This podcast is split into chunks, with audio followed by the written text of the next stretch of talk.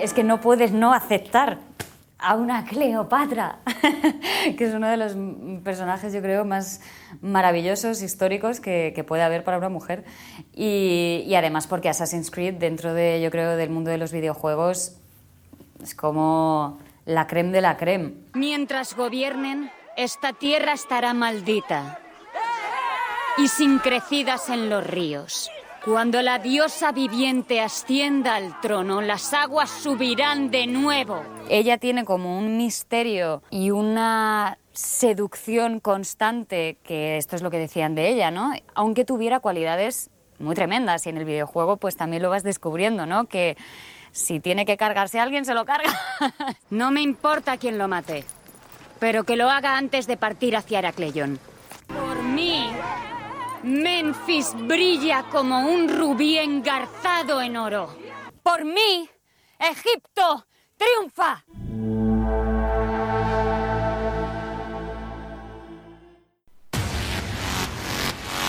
El batallón.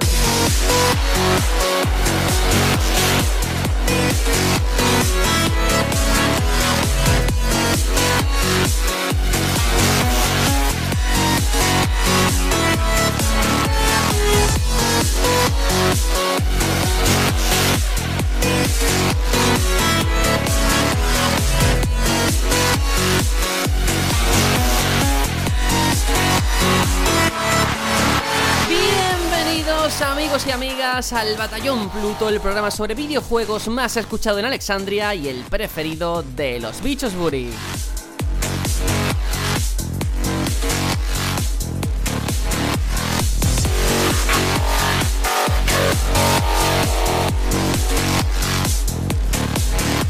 Hace unos días se anunció que en Assassin's Creed Origins, la nueva entrega de la franquicia de Ubisoft, tras ese receso de un par de años, la actriz Clara Lago pondrá voz a Cleopatra.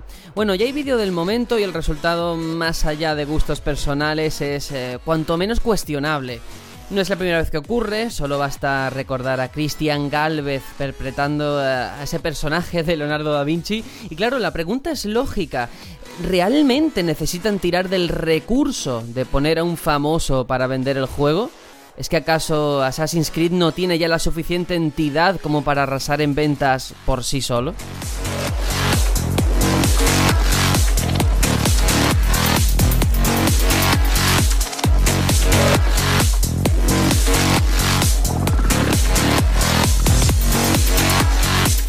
Bueno, por no hablar de la de profesionales del doblaje que sienten como una intrusa está haciendo su trabajo sin una formación ni saber hacer detrás. Quizás en Ubisoft deberían de hacer un estudio y valorar cuántas ventas pueden arañar contratando a Clara Lago, porque dudo que el consumidor decida su compra a última hora en base a si está el actor o actriz de turno involucrado en el juego que quiere, ¿no? En fin, habrá que esperar para valorar ese resultado final con Clara Lago en Assassin's Creed, pero para lo que no hay que esperar es para dar la bienvenida a mis compañeros una semana más. Aitor, hola, hola. Hola, hola, ¿qué tal? Pues qué ganas tenía de decir esto, pero ya voy en manga larga, porque hace fresquito, hace fresquito hoy, se ha levantado la mañana con un poquito de viento y había ganas después de un verano tan caluroso. pues eso será por, allí, ¿eh? Porque en sí, por el interior. Nada, nada. Sí que muy bien. Y estabas hablando ahora de Clara Lago, pero no olvidemos que también Destiny 2 ha contado con, también una, un intruso, ¿no? Como tú has llamado, ¿no? Incluso hace poco en la tele salió hablando del juego y tal. Así que está al orden un poco del día, ¿no? El que las empresas contraten a, famosos actores, actores de películas, no actores de doblaje, para, para encarnar a personajes en los videojuegos. Pues sí, la cosa es cuántas ventas realmente pueden sacar de ahí, porque yo no creo que sea tan decisivo, ¿eh? Yo no creo que, por ejemplo, en Sunset Overdrive el Rubius consiguiera que vender un millón de copias del juego, ¿eh? Pues, hombre, molaría analizarlo, ¿no? Los datos. Pero, hombre, a lo mejor el Rubius sí que tiene algo más de tirón, porque al final es un personaje que está unido un poco a los videojuegos. Pero, por ejemplo, personas como Luis Tosar, del que estaba hablando, eh, no sé, sí que se puede hacer a lo mejor alguna noticia de que para la prensa a lo mejor le viene bien, ¿no? De rellenar de que este actor va, va a colaborar con tal juego, pero más allá de ahí, en ventas, no sé. Bueno, ahí está el debate, ya veremos. Eh, Ubisoft es muy dada a este tipo de cosas, desde luego, ¿eh? Así que nada, hoy vamos a hablar de muchas cositas, así que hay que darle la bienvenida también, por supuesto, a Juanjo. Hola, ¿qué tal? Pues hola, muy buenas a todos, muy buenas, muy buena semana y nada, muy liado, muy liado, muy liado. Ya como he contado a vosotros, lo voy a, se lo voy a decir aquí a la gente. Llevo toda la semana haciendo un curso de buceo y, estoy sin tiempo, sin tiempo ninguno, porque entre que por la mañana voy al curso y por la tarde voy a trabajar, mmm, me da tiempo a dormir. Apenas tengo tiempo para comer y voy muy, muy, muy liado y, nada, apenas he podido jugar, aunque alguna cosilla le he podido dar, pero, pero nada, una semana muy, muy aventurera muy, pero muy cansada, muy cansada, la verdad que sí. ¿Y qué, ¿Te qué es encontrado mejor? algún tesoro? Claro, eh, ¿qué, qué es mejor, Abzu o el mundo real? Bueno, depende de, de a dónde vayas, ¿no? Yo, por suerte, estoy yendo al centro de, de buceo de la Armada, en la escuela de buceo de la Armada, más concretamente, es decir, un sitio de prestigio, de lo mejor que hay en, en el país. Y entonces estoy haciéndolo en un sitio que, que es todo un privilegio. Así que yo creo que de momento el mundo es real. Aunque habrá un club que sea mejor a Azul que al club, seguro. Pues seguro. Bueno, pásatelo muy bien, sin duda, aunque canse, seguro que merece la pena. Eh, nada, yo soy Sergio, presento este humilde programa y tengo que hablar de esta semana, de esa edición Legacy de Metroid Samus Returns. Ya la tengo en mi poder, al final me hice con la reserva que tenía en Amazon y realmente... Claro, esto también es para debatir el precio que se pone a los juegos, porque en países parece ser como en Italia o en Alemania, ese precio recomendado eh, no tienen por qué seguirlo las compañías, incluso está mal visto que desde una empresa le digan a la tienda qué precio tienen que poner. ¿Por qué digo todo esto? Porque aquí en España nos hemos comido una edición limitada, de tirada limitada, a 90 euros en Amazon, cuando otras personas reservándolo en otra tienda le ha salido por 20 euros menos. Pero claro, ahí te encuentras en esa difícil posición de ¿qué haces? ¿Me la quedo aunque valga 20 euros más? Mm, la dejo escapar aunque la quiero tener y al final como consumidor y como fan pues muchos caemos y es una lástima, ¿no? Pues sí, la verdad que sí. Pero bueno, es que el mercado en cada país es un mundo. Y aquí pues vamos así y en Amazon algunas veces sales ganando y otras veces pues puedes salir perdiendo y en otras tiendas igual y, y en otros países pagan más que aquí. Yo recuerdo cuando, cuando Switch, que, que la gente se venía a comprarla aquí, de, de Alemania, de Francia y tal, Amazon de aquí, yo qué sé. Es lo que tiene el mercado común, que unas veces gana, otras pierde y, ¿qué va a hacer? Ya, y encima se juega con esa con ese término de limitada porque hay mucha gente que a lo mejor ha reservado ya no una eh, edición, eh, sino como tres o cuatro para revenderla, cuando realmente Metroid es una saga que no sigue mucha gente, no es de las más famosas o vende consola dentro de Nintendo y no son fans y solamente la quieren porque es limitada por ese ansia de la oferta y la demanda, ¿no? Y digo Metroid como muchísimas otras ediciones de otros juegos, ¿eh? Y eso al final perjudica a la industria y a la comunidad, me da la sensación. Sí, sí, bueno, yo creo que ya lo conté por aquí hace ya algunos podcasts, pero yo recuerdo cuando me pillé la edición coleccionista de Fire Emblem Warriors, que eso fue un, un- también una cosa parecida a esta de Metroid, que, que tuve la suerte de que fui a MediaMarkt y habían dos, y compré las dos porque pensaba que la segunda se la iba a quedar un amigo mío, y no se la quiso quedar, y al final la puse en, en eBay al precio de, de saldo de lo que me costó, y se vendió por, por, por 20 o 30 euros más, es decir, que la gente pagaba más por tenerla, que al final, aunque jueguen poco, la gente paga o, o no, o sea poco difundido el juego, la gente lo quiere. Entonces, pues te quedas así un poco como, como pensando que, que yo qué sé, que, que no es un juego para estar ahí pujando por él. Yo, pues, pues lo disfruté, pero tampoco es que me vaya la vida en ello. De hecho, ha salido del Ecos y tal, y no me lo he comprado porque no es tantísimo el asunto, pero que sí es verdad que la gente se flipa un poco con el asunto. Y al final es para pensar un poco cuál es el valor real de un juego, ¿no? Porque sí, es el que cada uno le quiera dar, eso estoy de acuerdo. Tú ganas tu sueldo y te lo puedes gastar en lo que quieras. Luego vamos a hablar del iPhone X, por cierto, que también tiene mucho que ver con esto, del precio. Con los juegos pasa lo mismo, hay gente que a lo mejor está dispuesta a pagar 200 euros por una edición y a lo mejor otro dice, bueno, yo me espero que esté de oferta por 15 euros, ¿sabes? Y ahí está, yo creo que es un tema también complicado, ¿no? Porque hay que respetar todas las opiniones. Yo entiendo que el que es fan, fan, tiene su sentido. El problema es cuando al final se utiliza ese sentimiento de euforia de gente que realmente lo querría tener, alguien que no tiene ningún aprecio ni ningún apego. Que también hay que ver que cada edición coleccionista es un mundo. La hay de mejor calidad, de menos. Totalmente. La hay que ni, si- ni siquiera trae el juego, porque esta de Sonic Manía a mí me venía un código. Quiero decir que. O la de Resident que- Evil, la de la casa. Hay que, hay que analizar muchos factores para, dejar homogénea una opinión concreta. Así que yo al final esto es cada uno un mundo y hay que mirarlo así. Pues sí. Bueno, nosotros vamos a avanzar, vamos con el sumario para contaros todos los contenidos del programa de hoy, que no son pocos.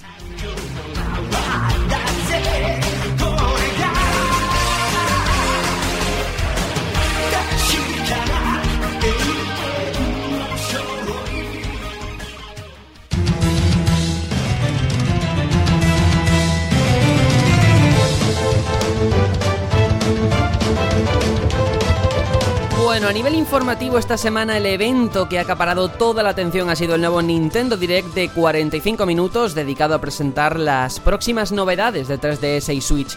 Vamos a debatir sobre sus anuncios, pero también sobre otras noticias de interés. Y es que Destiny 2 se ha convertido en el lanzamiento más importante en lo que llevamos de año para consolas, y en Bungie están muy sorprendidos.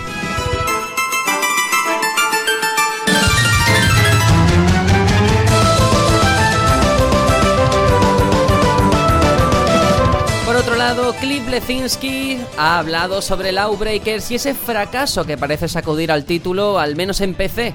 Sus declaraciones desde luego van a dar que hablar, como también las del vicepresidente de Electronic Arts al ser preguntado sobre un posible Dragon Age 4. ¿Seguirá la senda del increíble Inquisition?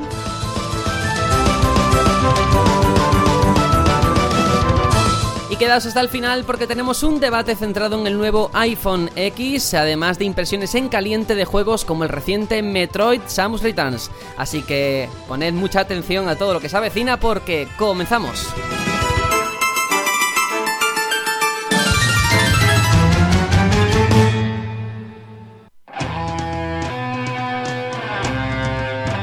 Las noticias.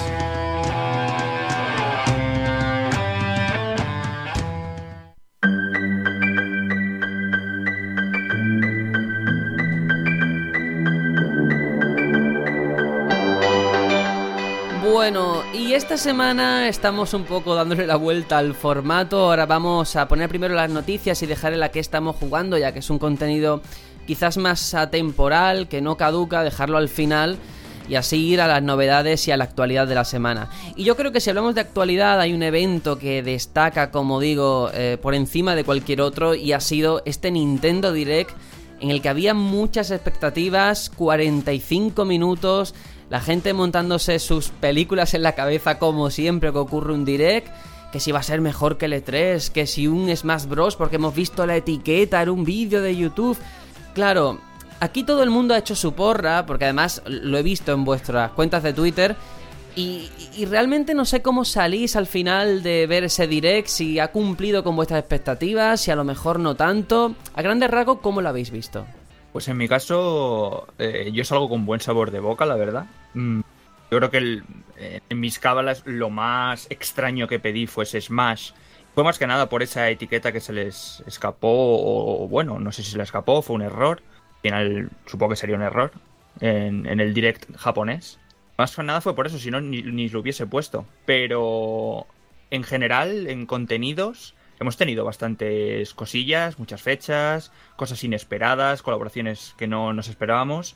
Y aunque salgo con buen sabor de boca, sí es verdad que no salgo eh, al 100% contento, ¿no? Yo creo que faltaba ahí ese tráiler de, de, DLC 2, de Breath of the Wild, que si es un direct que va a ocupar lo que queda de año y es un contenido que va a salir, se supone que en estos meses, ¿por qué no ha salido nada? Es lo único que le puedo apuntillar. El resto me parece genial. Bueno, a excepción también quizá de un largo tutorial de Xenoblade Chronicle 2 que para mí sobraba. ¿Y tú, Juanjo, qué tal? Pues yo, yo la verdad es que salió bastante bien porque no, no me esperaba tantísimas cosas. Me esperaba ver mucho, mucho que ya habíamos visto en L3 o anuncios o tal, pero ha sido más. Ha sido más de lo que me esperaba y, y yo qué sé, después Nintendo vende muy bien sus cosas que no son ni juegos, los amigos, la edición Super Nintendo de la New 3DS. Todas esas cosas crean su, propio ecosistema, ese mundo Nintendo en el que te metes y es todo el mundo de Mario, de Zelda, tal, y estás súper, súper a gusto ahí en ese entorno. Y la verdad es que me parece genial el formato, genial los anuncios y sobre todo el tema de, de, este, de esta colaboración con Bethesda que se ha tirado a la piscina ya del todo empezaron tímidamente al principio diciendo, no, si vamos a sacar un Skyrim y todo el mundo criticando, pero es que esto ya es, sacamos un Skyrim, sacamos nuestro juego fetiche de momento que es Doom y vamos a sacar el próximo juego gordo que vamos a tener que es el Wolfenstein 2. Así que yo creo que, que ahí, ahí eso es algo muy, muy bonito ver cómo las compañías apuestan por Nintendo. A mí por lo menos me deja tranquilo. Siempre con la incertidumbre de ver cómo va, cómo Claro, todo. yo todavía sería un pelín escéptico porque, bueno, ahora entraremos después en todo el tema de Bethesda, por- pero nada es tan bonito como parece. Está bien el paso, creo que es una primera eh, sombra de lo que puede llegar y eso lo veo bien.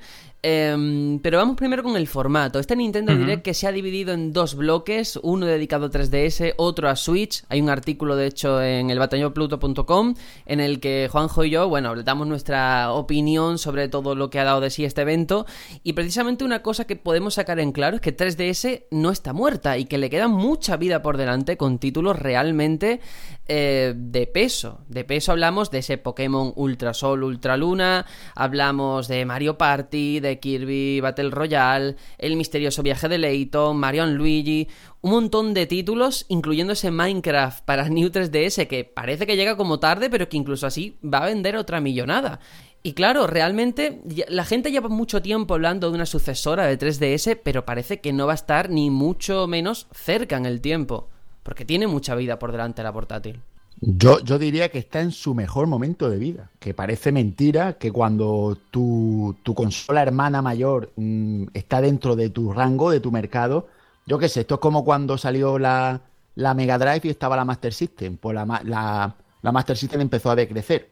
Pues aquí no, aquí la 3DS crece al mismo nivel de Switch. En cuanto a título, calidad, mejora, de todo. De hecho, ha salido un modelo nuevo de consola.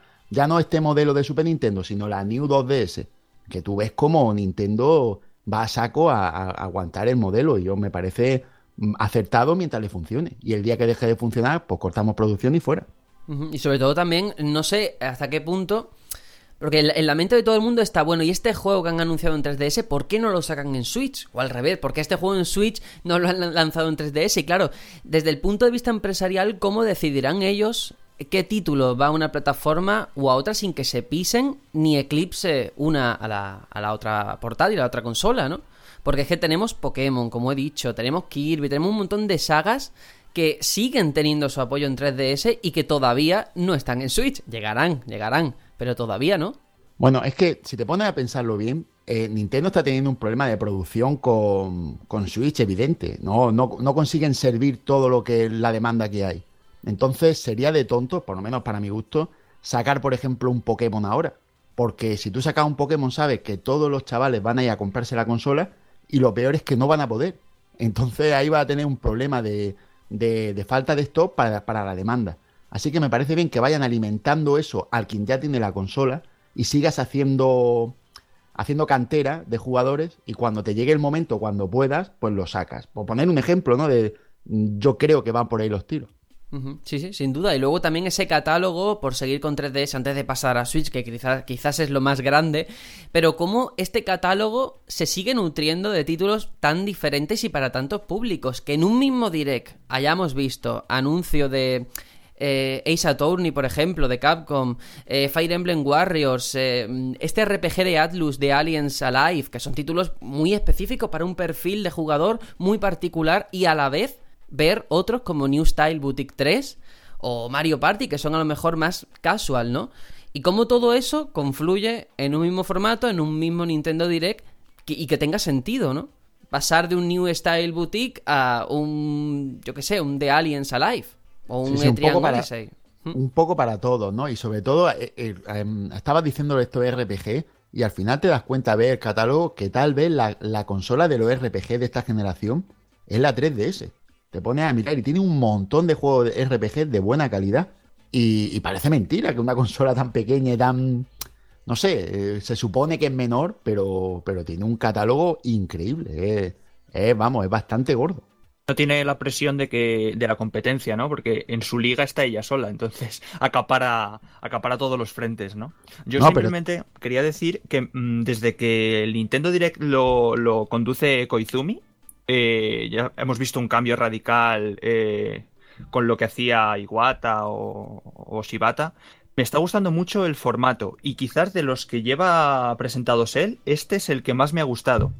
Creo que se han pulido ciertas cosas. eh, esa sección de titulares que las primeras veces nos quejábamos, es que no se spoileas tal y cual. Ahora lo han hecho bastante mejor, ¿no? Han escondido con. con... No Sí, explicándote lo que te van a decir. Ahí estamos, no son tan evidentes, ¿no? A lo mejor te dicen, un shooter llega a Switch, pero no te dicen Eso que es es. shooter, ¿no? Eso es, con la imagen ahí con una interrogante. Me gusta mucho más cómo lo han enfocado esta vez y dándole protagonismo a, en este caso, a cuatro grandes bombazos, ¿no? Sin duda, sin duda. Eh, 3DS está ahí presente, pero yo creo que aquí el plato fuerte es hablar de Switch, porque es la consola que ha salido este año, que tiene que confirmar pues su validez en el mercado con una serie de títulos. Y yo voy a ir directamente a lo gordo, que es lo que tengo aquí apuntado, y luego ya vamos mirando un poquito el resto de cosas. Super Mario Odyssey, que este Nintendo Direct ha servido para ver más cositas de esta inminente aventura de Mario, nuevos detalles de la historia, localizaciones y modos de juego.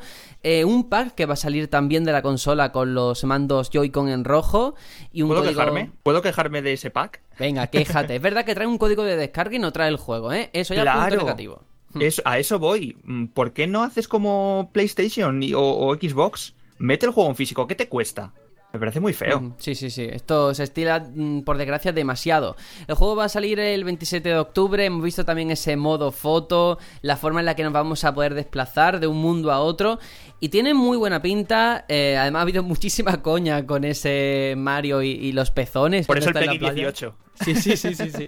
Pero pinta muy bien. Yo creo que es un juego eh, muy interesante que prácticamente va a ser el más importante de la recta final de año sin ninguna duda. Y por cierto, sale el 27 de octubre, que es el día que sale Wolfenstein 2 en el resto de consolas, menos en Switch.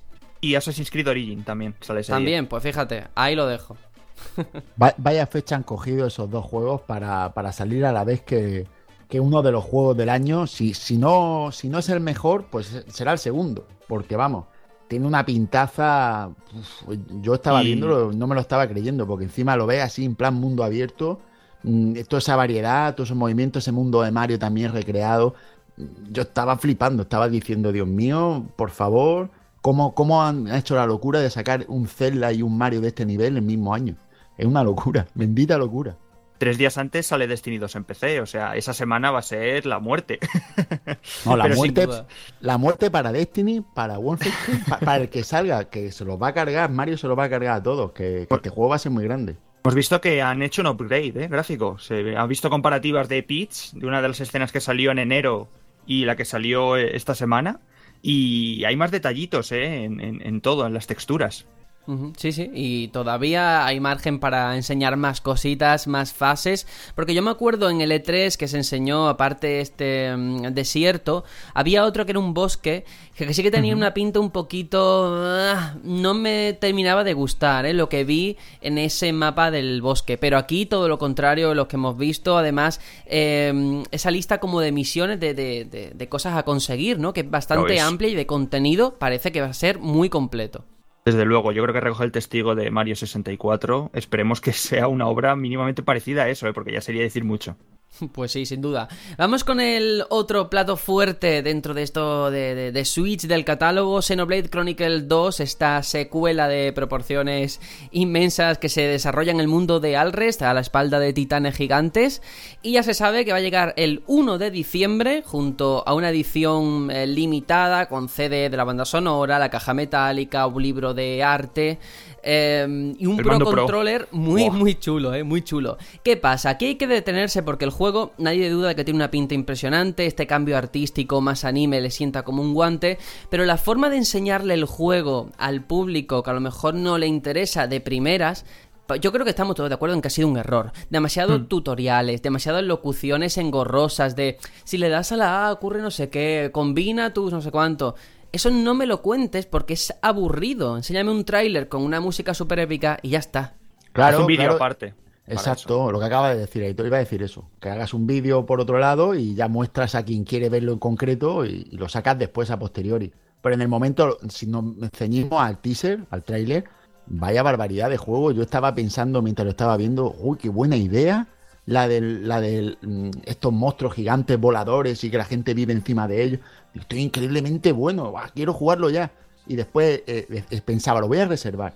Y en el momento de ver toda la explicación esa del tutorial ese raro, se me olvidó hacer la reserva. Y no mentira, ¿eh?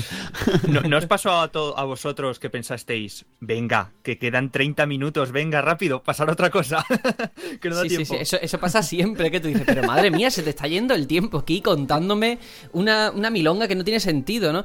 Que si ahora el protagonista realmente se dedica a coger tesoros del mar, que si no sé cuánto, es que me da igual. Se tiraron, sin exagerar, como yo que sé, 5 minutos que parece poco, pero es que en un tiempo de un direct es bastante, contándote las facciones que hay.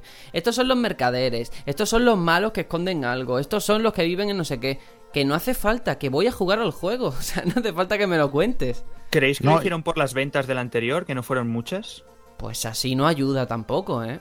Yo lo que pasa es que, que te pones a pensar y dices, es verdad que el sistema de combate es muy innovador, porque tú lo ves y por lo menos para mí es algo que no había visto yo. Seguro que el que haya jugado juegos de rol ha jugado algo parecido y tal, pero yo no he jugado algo parecido.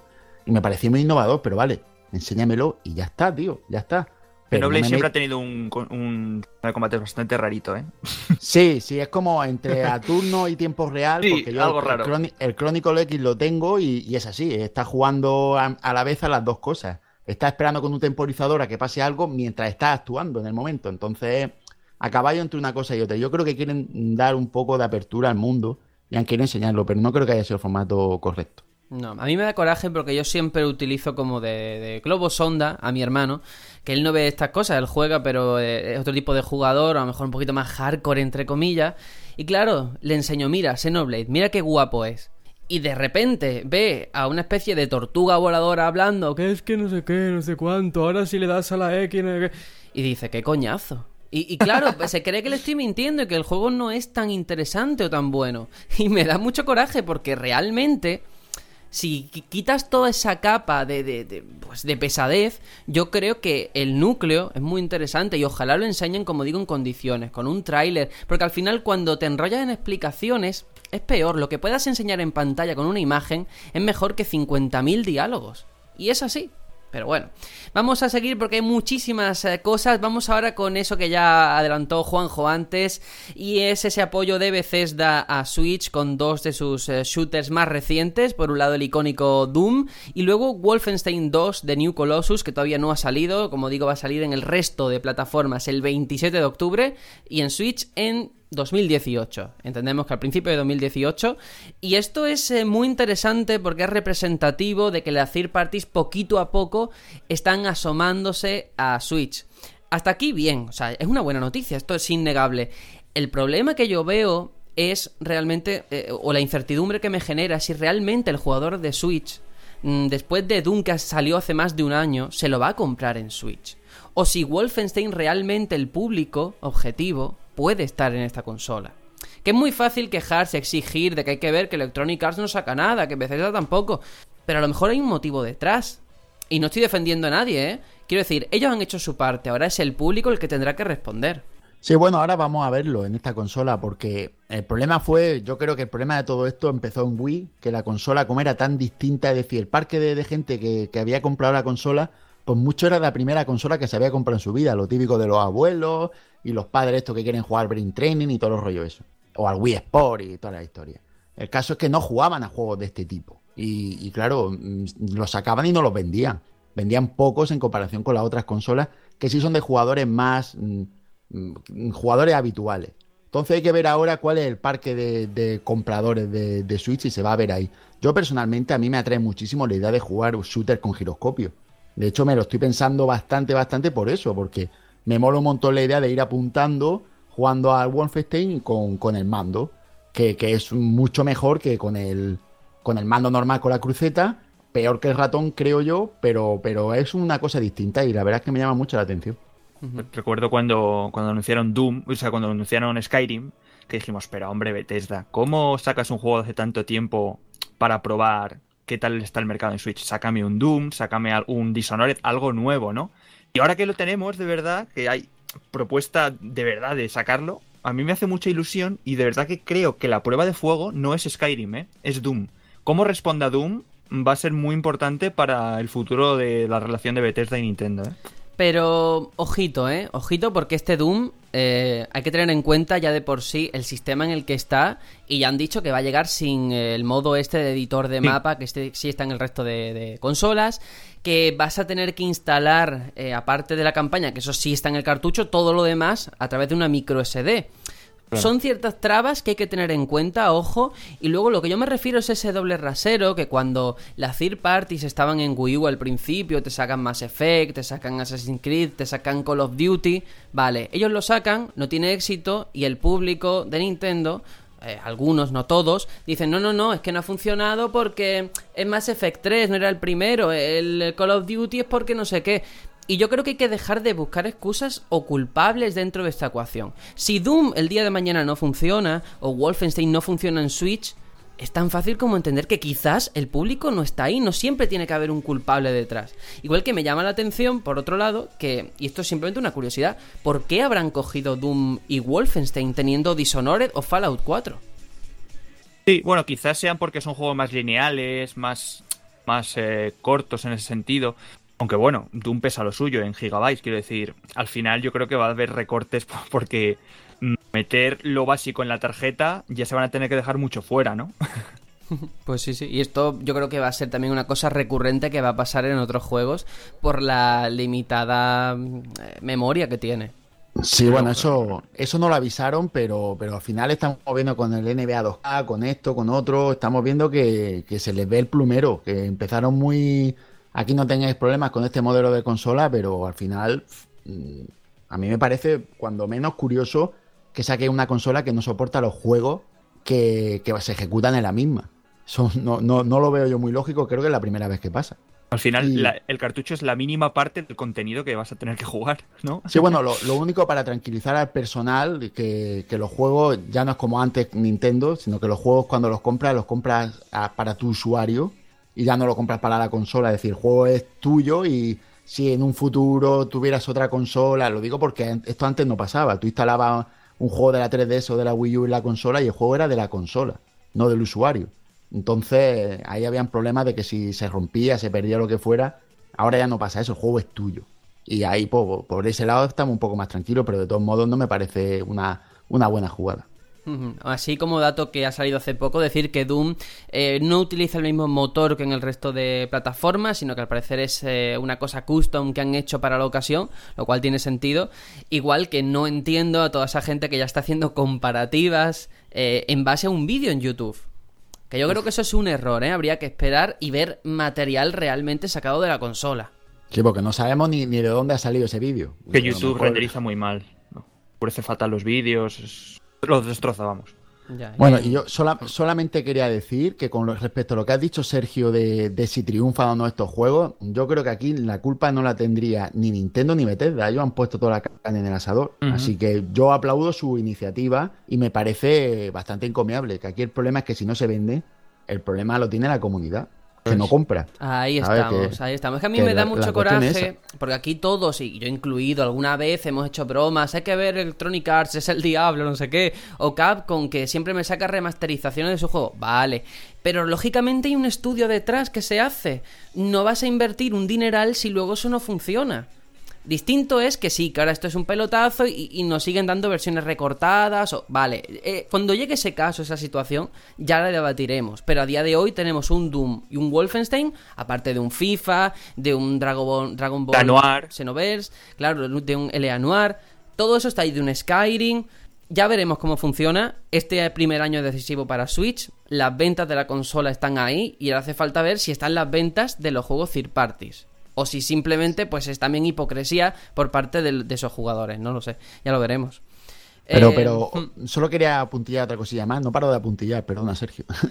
Eh, cuando he dicho lo de FIFA 18, quería resaltar que ha, salido la noticia de que va a valer menos que las otras versiones, porque viene con un modo menos, el modo este... El camino. Hmm. este, la, especie de campaña esta que hay ahora, mm, no está, no está en el FIFA 18 de Switch y cobran 10 euros menos porque falta ese contenido. Y el motor no es el mismo tampoco, ¿eh? no es el Frostbite. Exacto, pero el asunto es que es la primera vez que yo recuerde que, que se hace esto y vamos, y que lo haga Electronic Arts también creo que, que me parece increíble y me parece también una declaración de intenciones de que quieren vender.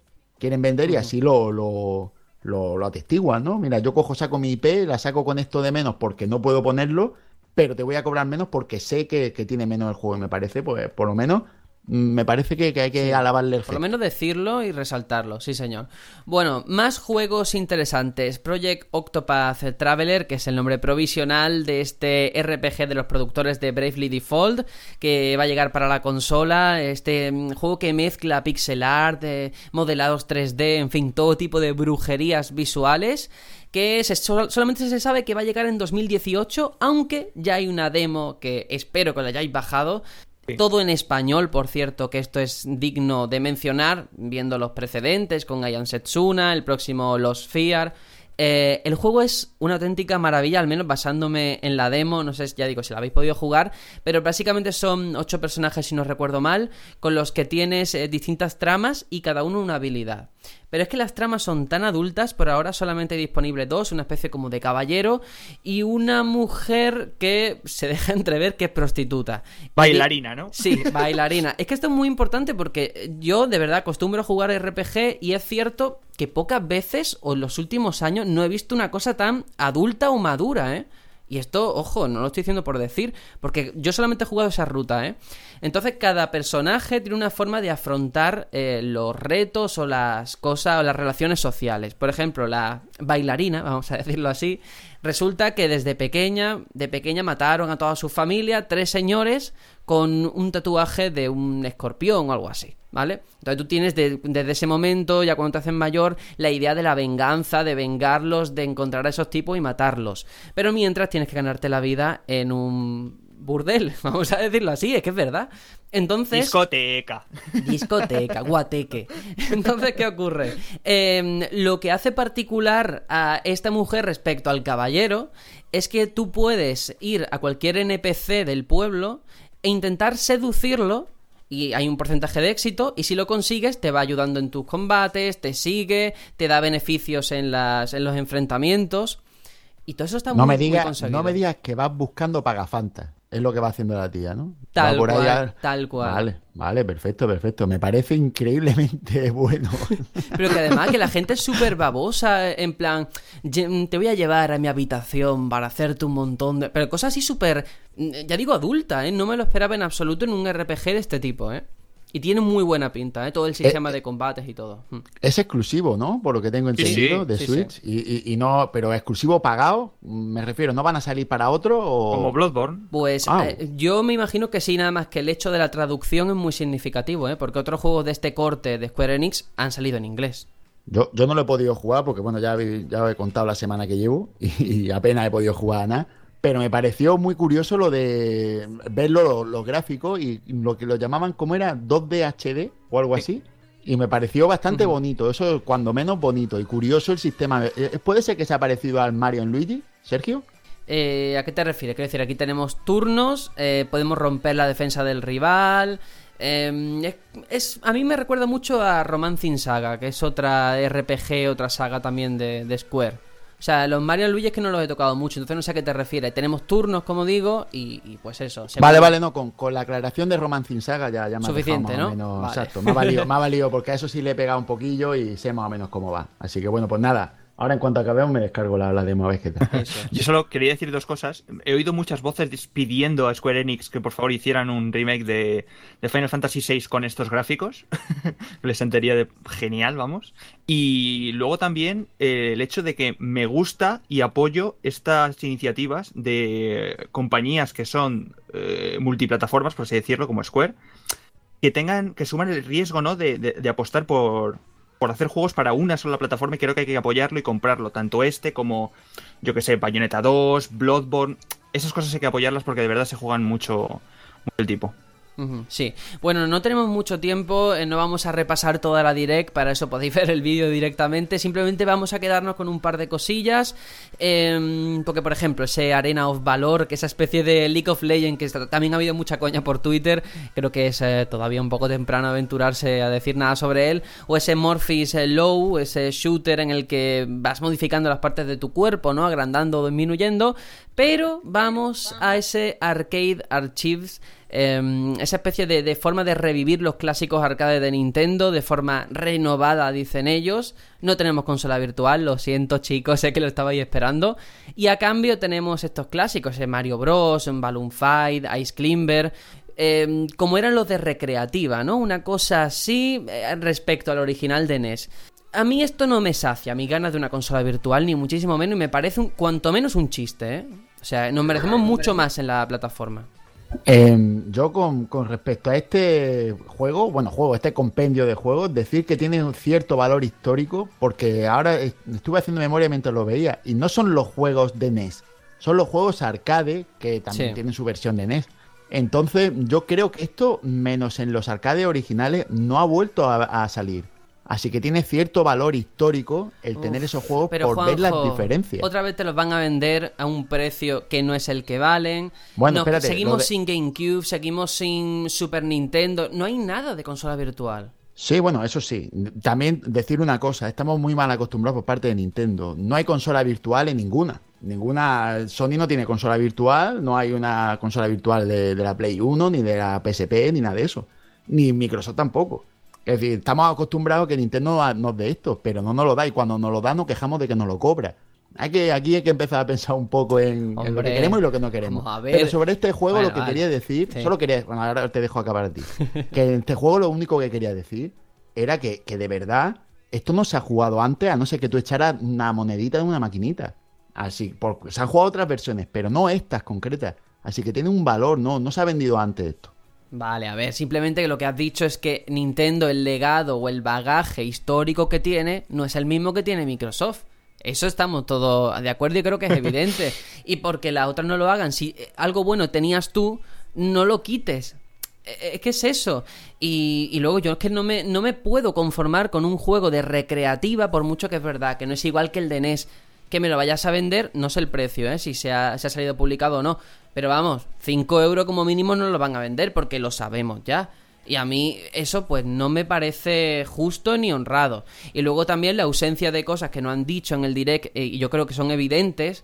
eh, y es el sistema operativo sigue vacío de Switch, no hay nada nuevo.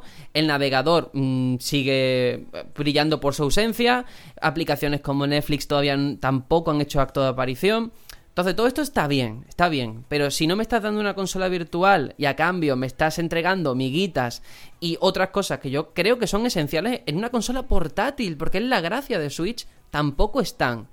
Entonces yo creo que eso tam- también hay que resaltarlo, que está muy bien el apoyo third party, está muy bien ese Xenoblade, el Super Mario Odyssey, pero no nos olvidemos de lo más importante, que es la estructura de tu consola, cuando la enciendes, lo que ves y lo que tienes a tu alcance. No, sin duda yo creo que están en- poniendo un parche, ¿no? Con este Arcade Archive, con ese Namco Museum. Pero un parche Tan- para una herida demasiado grande a lo mejor. ¿no? Claro, o sea, no sé cuánto trabajo les cuesta poner consola virtual en una consola nueva, pero parece que se les está yendo un poco de tiempo con estas cosas. Yo creo que están esperando a que salga el online, que es donde dijeron que iban a sacar juegos y tal. Yo creo que va a ir por ahí el asunto. No sé por qué me da por ahí. Me da, me da por pensar eso. Que va a ser parte de los 20 euros esos que paga anuales, va a ser parte de la consola virtual, el acceso. No sé. Creo que va a ir por ahí los tiros. Y solo quería decir una cosa, porque me llamó mucho la atención. El juego este que es como un shooter así cooperativo de los cuerpos, que Sí. era modificando las partes.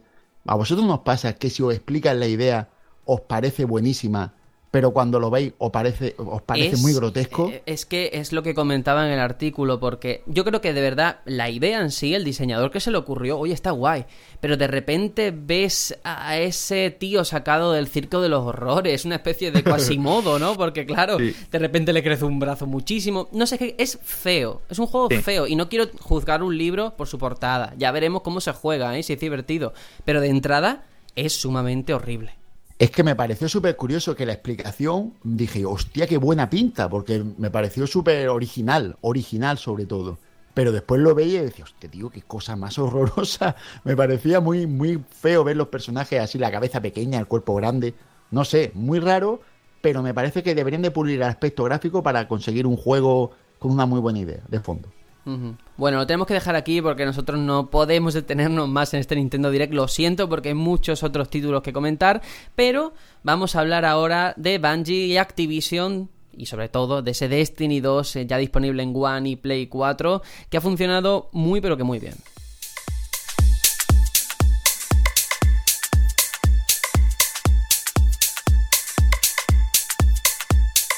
Bueno, y con este chunda chunda yo creo que es eh, ideal porque, claro, ha salido la noticia de que se ha convertido en el lanzamiento en consolas más importante en lo que va de año, eh, ojo, superando incluso los registros del videojuego original, que en su momento ya era la franquicia de videojuegos para consola con mejor lanzamiento de la historia. Y desde el estudio, pues lógicamente están muy sorprendidos por haber conseguido en 8 días más de un millón de jugadores simultáneos. Y todo esto sin que haya salido en PC, que va a ser el próximo 24 de octubre, donde también esperan repetir este éxito. Bueno, Destiny 2. Destiny 2 eh, yo creo que es un título que era muy esperado porque además corregía todo aquello que siempre se había criticado del primero y que espero que tenga cierta continuidad y que a nivel de actualizaciones y expansiones pues tenga mucha vida útil porque yo creo que es un juego que lo merece. ¿eh? Yo estoy un poco rehuyendo de spoilers, intento no ver nada esperando a ese lanzamiento de PC, pero me, me, parece curioso el hecho de que esta segunda parte haya conseguido mmm, aumentar las ventas del primero teniendo en cuenta de que Destiny 1 salió para cuatro plataformas, porque era transgeneracional, recordad que salió en Play 3 y 360 también. Entonces me parece muy curioso. Mm, no sé si el paso del tiempo, el parque de consolas, que es muy, muy grande, sobre todo en PlayStation 4, se debe a, a eso el, el, el, el número de, de, de, ventas que tiene este juego. Y además el marketing, porque el marketing del primero era muy abusivo. Yo me sí. acuerdo, esos 500 millones que se gastaron en la producción. Vale, eh, aquí a lo mejor el marketing ha sido un poco más... Eh, más honesto también, hay que decirlo, ¿eh? No tan invasivo, pero parece que a efectos prácticos pues ha sido mucho mejor, ¿no? Que la gente lo está apoyando porque lo que han visto, lo que han podido probar en la beta que salió antes, es real, es el juego. Claro. Sí, la, la, gente ya tiene también una idea más elaborada de lo que es esta franquicia nueva, ¿no? Sí. Al principio quizá había un poco de recelo de, uff, es que esto a lo mejor va a ser muy halo o a ver qué nos van a vender ahora, ¿no? Yo, yo, creo que también habla un poco del cambio de paradigma de, de, lo que está pasando ahora mismo en el mundo de los videojuegos, porque si te pones a pensarlo, hay juegos ahora mismo que, que, han salido este año que son verdaderas maravillas, unos horrores de juego desde lo bueno que son, Zelda, Persona, eh, Nier Automata, juegazos, juegazos que, que te quedas flipado, eh, todo, todo ello. Y el que más ha vendido ha sido este. Y, eh, y la IP emergente que más está pegando el pelotazo es el, el Battlegrounds, que son juegos online masivos, de esto de estar jugando online con compañeros, con colegas, con amigos, unos contra otros. Entonces me parece que se está viendo muy claro el cambio de paradigma de juego que es el que realmente vende más allá de lo que guste. Yo Pero creo que sobre va por ahí todo, la cosa. el matiz de que esto es en consolas, ¿eh? Sí, Tenemos sí, sí, un MMO shooter que no hay ninguno otro en consolas y es lo que está arrasando. Y yo creo que eso también era un mercado que con el primero y ahora con este han llenado y que antes pues o no existía o a lo mejor muy tímidamente. Claro, han sabido ver, porque al final, mm, si te pones a ver, eh, esto no deja de ser un, una especie de Halo cambiado, ¿no? Eh, de hecho, son los mismos programadores. A mí tal, ¿no? me recuerda más a Borderlands. Sí, es que. La semilla. Sí, sí, es que ahí está la idea. Es coger la estética de uno con la semilla de otro y coger lo que pega ahora, que es el juego online, este multijugador masivo. Y al final han hecho ahí una mezcla perfecta y un juego que vende per se. Porque también tengamos en cuenta que este juego tiene todo lo que criticamos de los juegos.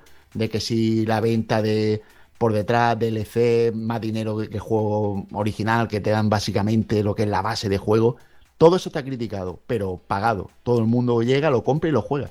Claro, claro, a ver, si los micropagos tampoco son malos eh, por sí, ¿no? ¿no? No, es el diablo.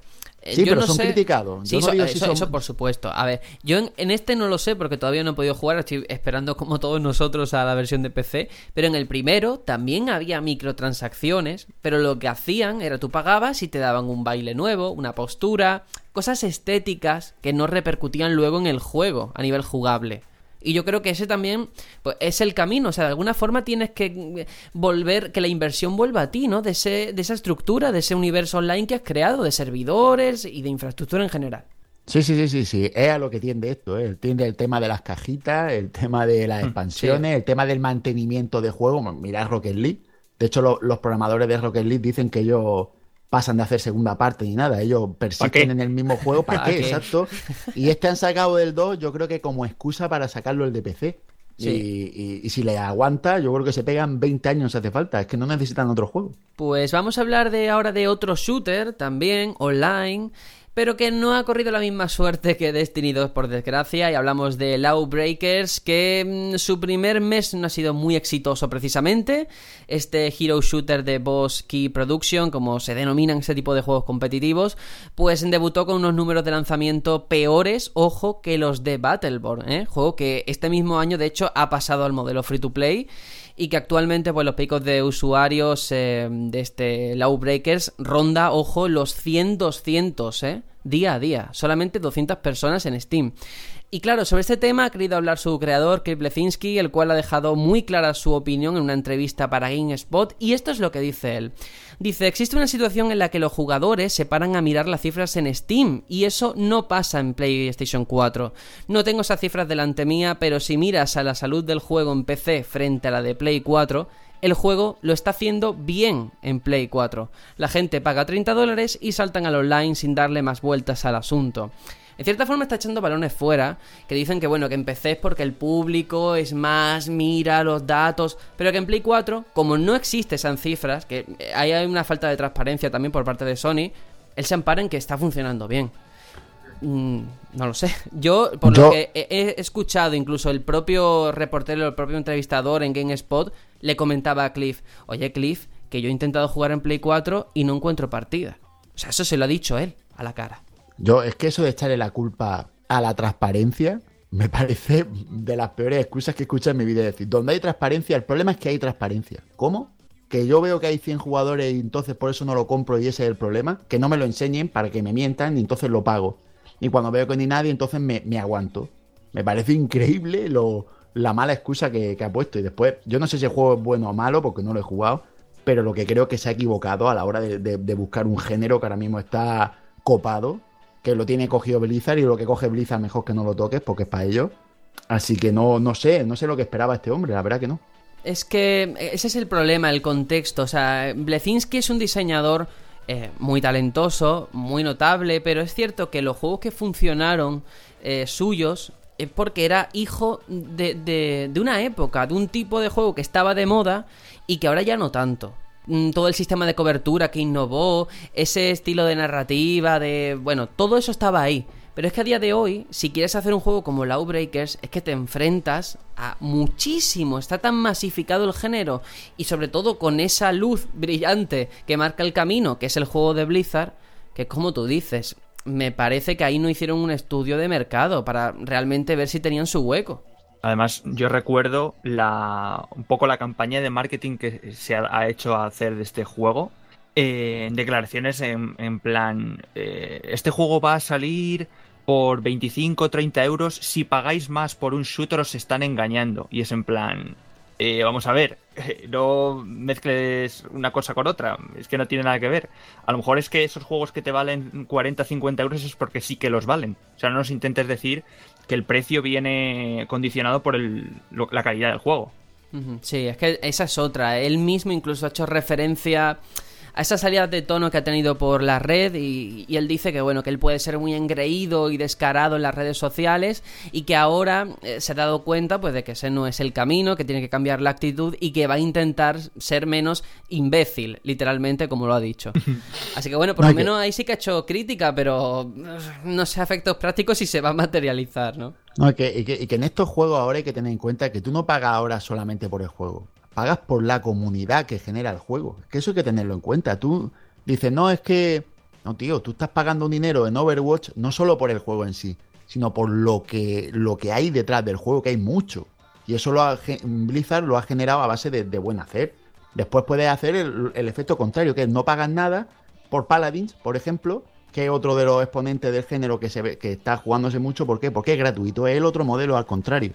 Pero tú no puedes llegar y criticar ni uno ni otro cuando tú estás justo en el término medio y no te queda ni allí ni allá.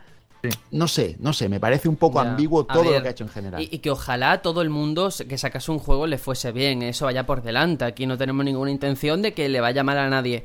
El problema es que me da la sensación de que levantar el juego a estas alturas va a ser muy complicado porque al final se genera en un juego online el efecto rebote. Si hay solo 100 jugadores, tú dices, yo no voy a entrar a este juego a jugar porque no hay nadie. Y al final... El efecto bar vacío, bar lleno, ¿no? ¿A cuál vas? Claro, claro, y al final tú no entras porque no hay nadie y el siguiente no entra porque no hay nadie. Y eso o sacas en otro tipo de juego online una expansión como ha hecho The Division o, o algo así llamativo para que entren todos de golpe, o si no, sigue así de vacío. Y eso es muy difícil ahora volver a levantarlo, ¿eh? Creo que incluso ha pensado en poner fines de semana gratuitos, también un poco para que la gente Claro. pues, le eche un tiento. Que me parece buena idea, la verdad, pero ya partiendo con que ha tenido menos repercusión que Battleborn, es que me parece una comparativa muy, muy jodida. No, y que, y que hay mucha competencia. Yo que sé, el Quake Champions. Es que hay mucho, tío. Y, y al final o, o te tira al free to play o te tira a, a que tengas suerte y hagas mucha comunidad. Pero a, a medio camino, como te queda a media, no, no llega a ningún sitio. Bueno, vamos a continuar con la última de las noticias y es que existe un nuevo proyecto relacionado con Dragon Age, pero ojo porque podría no tratarse de Dragon Age 4. Eso es lo que ha dicho en Twitter Mike Laidlow, el director de la serie, en respuesta a un fan. Bueno, de acuerdo con el propio creativo, el nombre de Dragon Age 4, que es muy sugerente, se trata simplemente de un rumor eh, que se ha difundido entre las páginas de videojuegos y que no es ilustrativo del nombre real que va a tener el juego.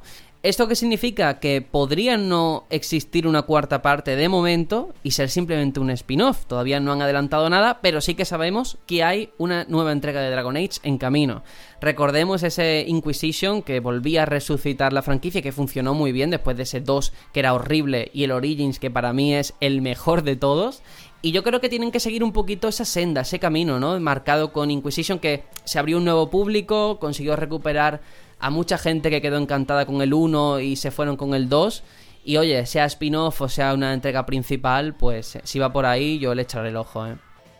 No, no de Anthem vive, vive BioWare, ¿no? Eso, eso. Yo la verdad es que eh, de Dragon Age solamente pude probar ese Inquisition.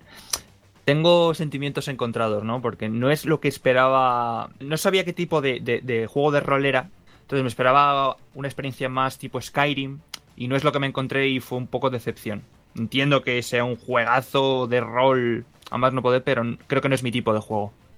Sí, a nivel de libertad es un juego bastante lineal, con zonas cerradas, un poquito más amplia respecto al anterior, pero la gracia yo creo es que era como una especie de darle a los fans del RPG, del medievo y todo eso, su contrapartida de Mass Effect. Mass Effect estaba ambientado en el rollo espacial y futurista y es llevar esas mismas mecánicas, ese mismo sistema de karma, de relaciones sociales con el resto de personas, llevarla a un mundo de fantasía.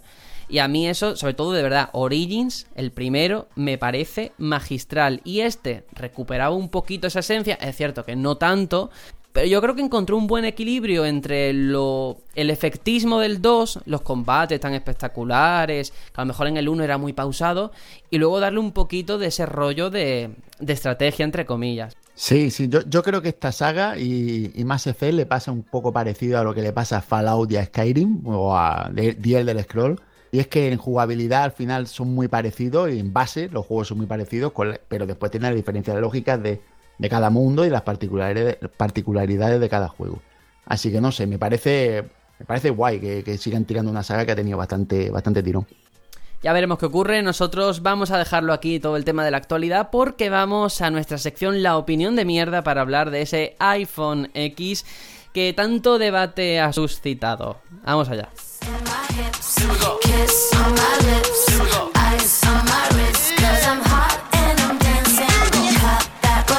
romancing,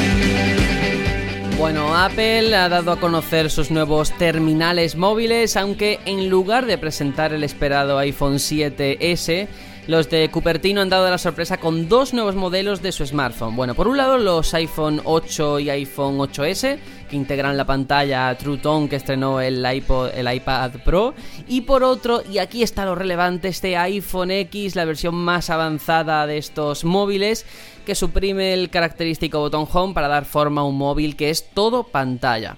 Bueno, ¿y por qué nos importa aquí en el Batallón Pluto todo esto? Principalmente porque existe un público muy amplio que juega en móviles y sobre todo porque esta podría ser la punta de lanza de títulos quizás más exigentes en un smartphone, ¿no?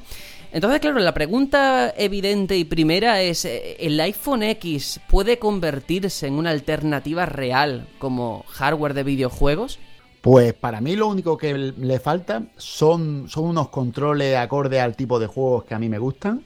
Y por lo demás, mm, si la potencia le da para poder cargar juegos de- del nivel de una consola actual, que parece ser que sí, porque por lo que he escuchado puede emular, cuidado, la palabra emular dice bastante, emular una Play 4 o una Xbox One. Pero a Estamos ver, hablando pero, de un- Juanjo, pero eso supongo Dime, que será sobre el papel, ¿no? Porque ni en Sobre PC se papel, puede emular porque no existe emulador, claro. No, me, me refiero a que la, potencia le da para eso. Sí. Y si te da para emular es que tienes mucha más potencia que esa máquina, teóricamente hablando, ¿vale? Por lo que he leído, que a lo mejor lo que he leído es un bulo. Pero con que llegara a esa potencia me valdría, con que llegara Bueno, a la potencia eh, gráfica de una Play 4 una One me valdría. Eso que has leído seguramente lo leyeses en mi Twitter, que fue una cosa que hice yo, una, edi- una edición que hice yo de su web, para hacer un poco de coña, ¿eh? Qué o sea, no, no, no hay nada... No, pero lo que sí que se conoce contrastado es que va a tener una CPU de 6 núcleos llamada A11 Bionic y que, eh, bueno, una Play 4 quizás es exagerar mucho, pero Ah. con que fuera un dispositivo en el que pudieses tener juegos, yo que sé, de Play 2, Play 3, por establecer un nivel gráfico, ¿eh? No hablo de consola en sí. Claro, yo realmente me pongo a pensar, ¿realmente la gente está dispuesta a jugar en móvil a experiencias más inmersivas, más allá de un Candy Crush o un Super Mario Run? Es que yo no lo creo, ¿eh? Es mi Yo tampoco. sensación. Pues Yo yo, pensaba que no, pero si tienes una Switch, mm, yo creo que sí, ¿no? Pero porque tienes las... Yo por lo menos es porque tengo los botones y los, y, y los joystick. Yo jugar juegos solo con pantalla táctil se me hace... Buf. No, sí, sí. Hay, hay juegos que es- se implementan muy bien. eh, por ejemplo, ese Mario Run, que simplemente es darle a la pantalla y ya está. Pero juégame un Skyrim en pantalla táctil, no. O sea, no, te explota la cabeza. No, si lo que faltan son los controles, que es lo que he dicho al principio. En el momento que te pongan controles, yo creo que, que te valdría. Y bueno, y, y solo quería decir que seguramente la información esa que he dado antes de la emulación, eh, seguramente la ley de editor, que por eso he dicho que no sé si sería un bulo, porque me ha troleado a muerte. ¿eh? Que pe- pedazo de mamón. Pero no, pero al margen de que fuera un bulo, evidentemente, pero cada vez, yo esto lo veo, lo vemos todos, que se están haciendo juegos a un nivel gráfico impensable hace unos años en móvil y yo creo que es el tipo de dispositivo que más está evolucionando en tan corto periodo de tiempo, ¿no? Más que las consolas incluso. El móvil que tenemos hoy y el que teníamos hace 5 años está años luz. Y es un tipo de progreso que a lo mejor en consola estamos viendo que sí, ahora cambia la resolución, no sé qué, pero no ese auge tan importante. Ciñéndome a la, pregunta en sí, que es si iPhone X es una alternativa real para jugar videojuegos, lo es. Lo es iPhone X, lo es el Samsung Galaxy Note, los topes de gama, e incluso no hace falta ser tope de gama. O sea, eh, al final todo depende de- del Apple Store, de Google Play, ¿no? Las aplicaciones, los juegos que, que hay allí y si tienes el hardware necesario para... O, o la versión operativa, el sistema operativo para, para jugarlos, ¿no? Y la pregunta es si el jugador de consolas, mm, veterano de toda la vida, eh, está ahí su, su- su mercado. En mi caso yo creo que no. Yo no me veo jugando juegos de móvil. Porque quizá es otro tipo de, de- de experiencia. Sin duda, mira, a, a mí me hace mucha gracia, por decirlo de alguna forma, este debate que ha surgido cuando se supo el precio de este iPhone X, que no sé si son 1200 euros, una cosa así, una bestialidad. Y salían El barato. youtubers. El barato. Y salían youtubers y gente relacionada con el mundillo de videojuegos insultando o menospreciando a quien se fuera a comprar el móvil diciendo es que por ese precio eh, te puedes comprar un PC de la NASA. Vale, eh, primero que el sueldo tuyo te lo puedes gastar en lo que quieras, yo creo que eso es muy respetable y hay que decirlo. Y luego, de verdad me estás comparando eso que es como comprar un huevo y una castaña. Es que a lo mejor la persona que se compra un iPhone jamás se compraría un PC de la NASA ni un PC normal porque no le interesa, no es el público objetivo y no lo va a utilizar para lo mismo. Y eso hay que tenerlo bueno. en cuenta. Bueno, eso lo mismo pasa con el PC, ¿no? Hay gente que se compra un PC de 1200 euros y no es para jugar, es para editar vídeo, porque trabaja en eso.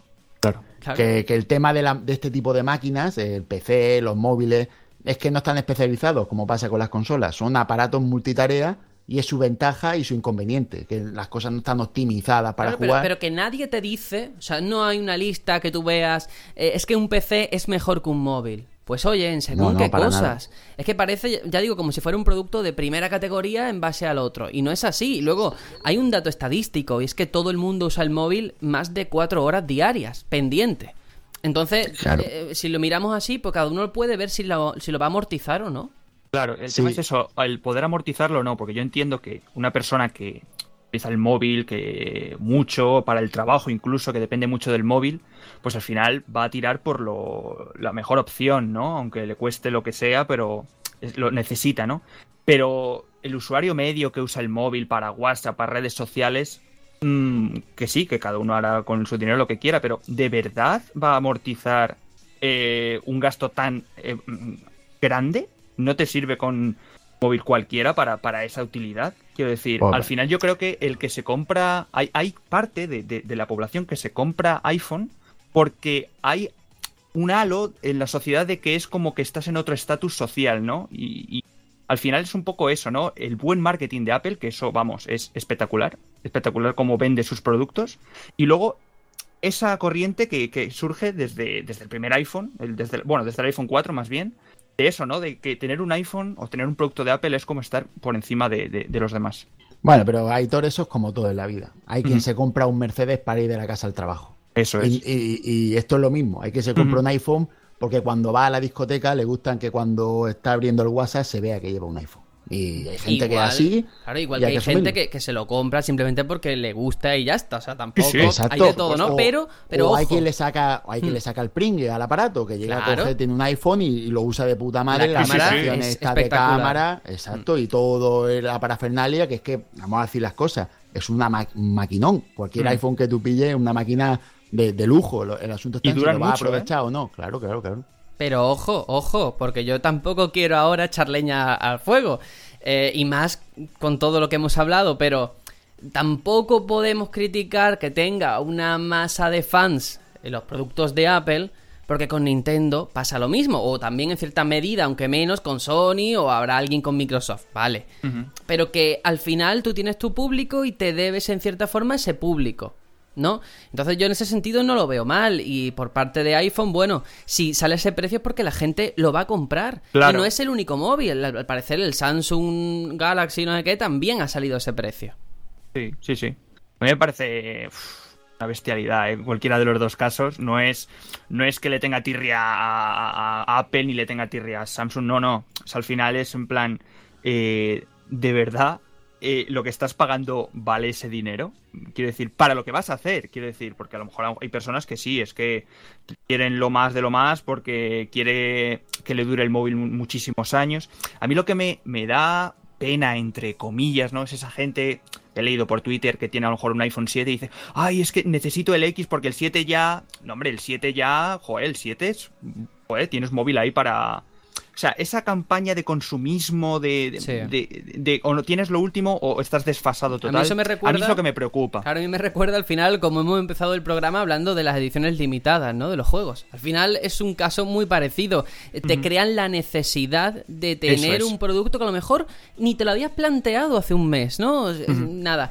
También es cierto que hay distintos tipos de personas, por supuesto, pero hay quien espera el nuevo iPhone X para comprarse el modelo anterior. Porque Eso bajará es. de precio. Es otra Sí, sí. opción, otra forma de mirarlo. Eso es. Pero sin duda el marketing de, de los de Cupertino es brutal. Yo, si tuviese una empresa, os contrataría a todos ellos. Yo, a, a- a mí me parece curioso que cu- cuál es la reacción que tenemos los que nos gustan los videojuegos en general respecto a- al mercado móvil en- para jugar. Y todos tenemos siempre una reacción escéptica.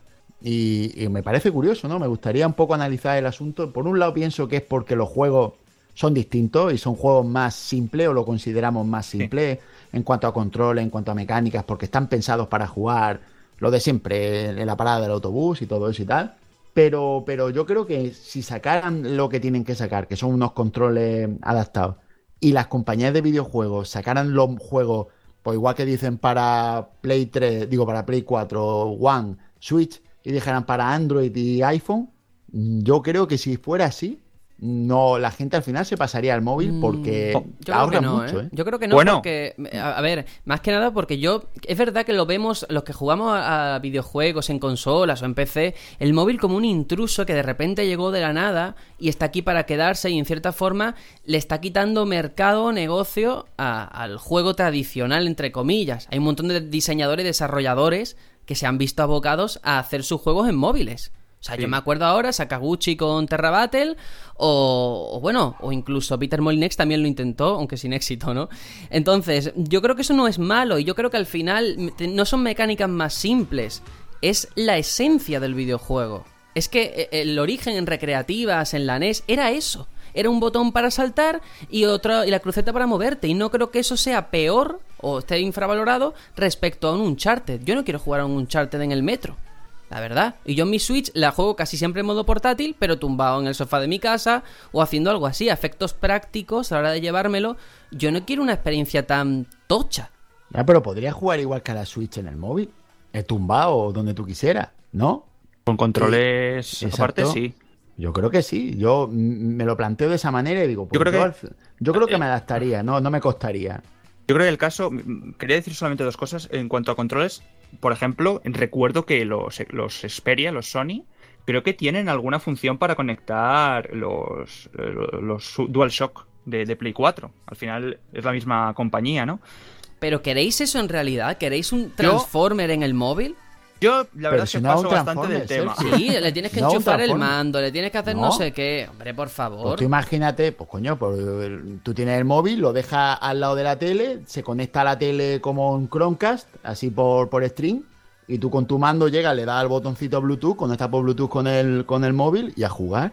Ahí no hay ningún Transformer ni Pero, nada, tío. pa- pero para hay eso menos tienes Transformer que tu, la tu Switch. PC o la Play, ¿no? Para jugar en el salón de Ya. tu casa, no el móvil. Sí, pero me, me ahorro el PC y la Play. Y en el móvil lo tengo todo. Tengo PC, Play, consola, lo tengo todo. No, ha- Y- no- no ha llegado aún a esa potencia como ya, para... pero no, no creo que quede mucho para eso, ¿eh? Lo, ha- lo ha dicho Sergio al principio. Hemos así- empezado y a mí me jode porque aquí no hay formato físico y ya me están jodiendo con lo del móvil.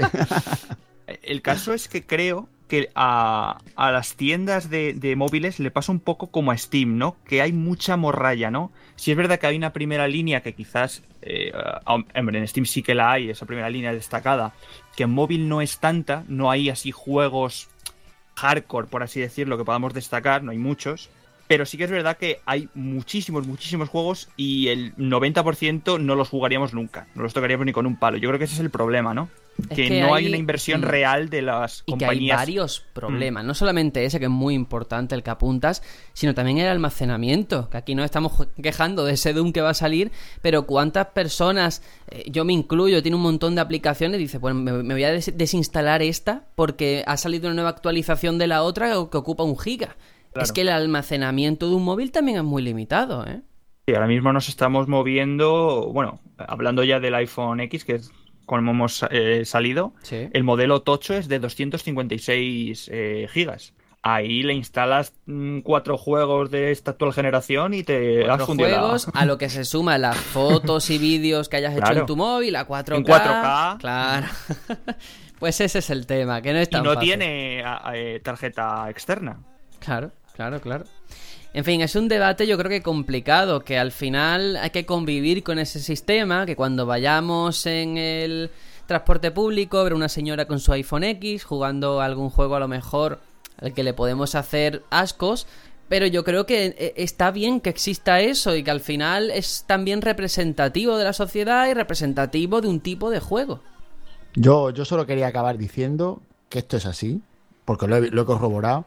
Hay juegos que tú ves en Steam a un precio y después ves en la Google Play Store esta que hay, la, la tienda de Google Play de Android, Sí. eh, más caro que en Steam. Eso será porque se vende mejor, entiendo. Así que, y son indie, son juegos en indie, ¿vale? Pero que ya estamos viendo cómo se vende más un tipo de juego en, en esas plataformas que en PC. Mm, tenemos que empezar a hacernos la idea de que, de que todo va para allá, ¿eh? Así que vamos a, vamos a adaptarnos que nos quedamos atrás, que llegan los chavales con el LOL y nos comen. Está claro que la Google, la Play Store es más accesible que Steam, porque al final móvil tiene todo el mundo, pero PC para jugar no hay, o sea, en proporción, porcentaje no es tanto. Bueno, lo tenemos que dejar aquí, lo siento mucho, pero eh, desde luego habrá que estar pendiente de ese lanzamiento de ese iPhone, de esas colas en el día 1 que seguro que las hay, y realmente el apoyo de, de- de desarrolladoras y de juegos si los tiene eh, pensado exclusivamente para este dispositivo. Así que lo vamos a dejar aquí, vamos con un pequeño tema musical, con un interludio, que en este caso lo has elegido tú, Juanjo, así que explica un poquito qué canción vamos a escuchar. Bueno, pues vamos a escuchar Megalovania, creo que se llama, de Undertale. Que la mm, os voy a ser sincero, no, no soy jugador de Undertale, pero sí que soy. Me gusta escuchar música de videojuegos y en una hace ya tiempo, bastante tiempo, pues de estas listas que te pones a ver por YouTube y tal, y me las pongo y yo me las dejo de fondo mientras hago cosas. Y me acuerdo que escuché la canción, que es así muy retro, muy movidita, y me gustó, me gustó, me, me llamó la atención y, y a partir de ahí, pues, pues la, tengo como en mi lista personal y quería compartirla con todo el mundo.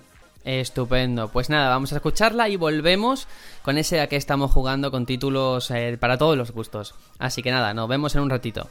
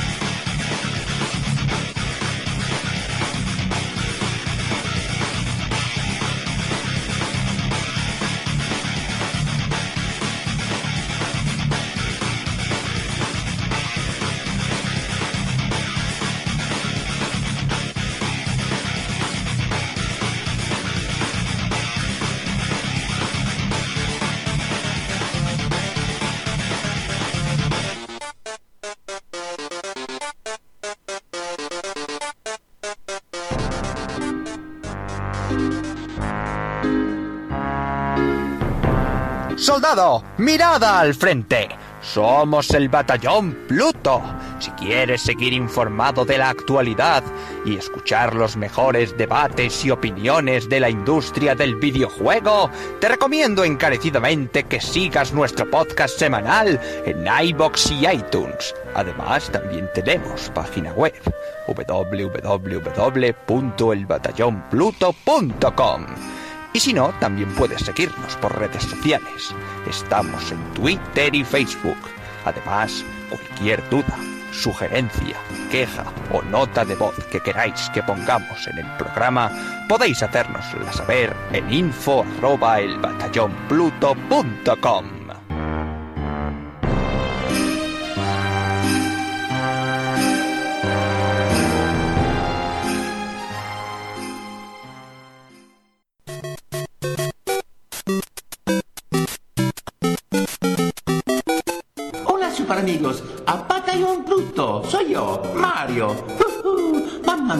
Ustedes son número uno. Vosotros también.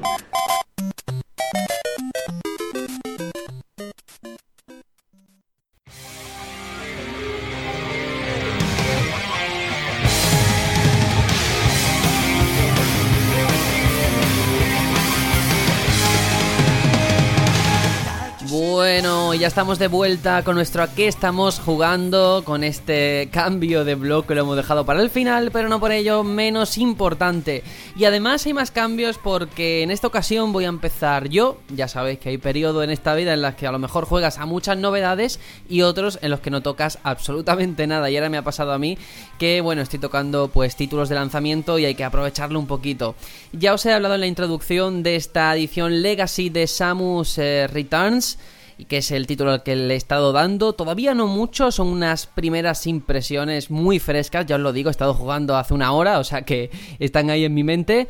Llevo una hora y media, dos horas, eh, y para quien no sepa nada de este Metroid Samus Returns, yo creo que lo justo y necesario es empezar diciendo que es eh, originalmente, es un remake hecho por Mercury Steam, un equipo madrileño, español, pero es un remake del original de Game Boy, ¿vale? La historia sigue la del primer Metroid. Samus es enviada a un nuevo planeta que está infestado de Metroides que hay que exterminar.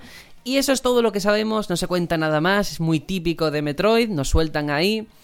Y claro, es un juego que hay que valorar eh, de dos formas o en dos planos diferentes. Primero como remake y deudor, por tanto, de lo que era la obra original, pero luego también todo lo que añade, todo lo que mejora, todo lo que incluye para esa gente que no jugó al original o simplemente se le puede hacer muy duro y se enfrenta por primera vez a un Metroid incluso, ¿no? Bueno, con todo esto sobre la mesa, hay que decir que ahora Samus eh, es mucho más ágil, tiene a su alcance un arsenal más amplio que en el original, han metido nuevas habilidades como el contraataque o el apuntado en 360 grados, y lo que tengo que decir antes de nada es ese contraataque que ya estaba en este Castlevania que hizo Mercury Steam en 3DS, y funciona muy bien y está bien metido, es coherente con todo lo que ocurre en pantalla.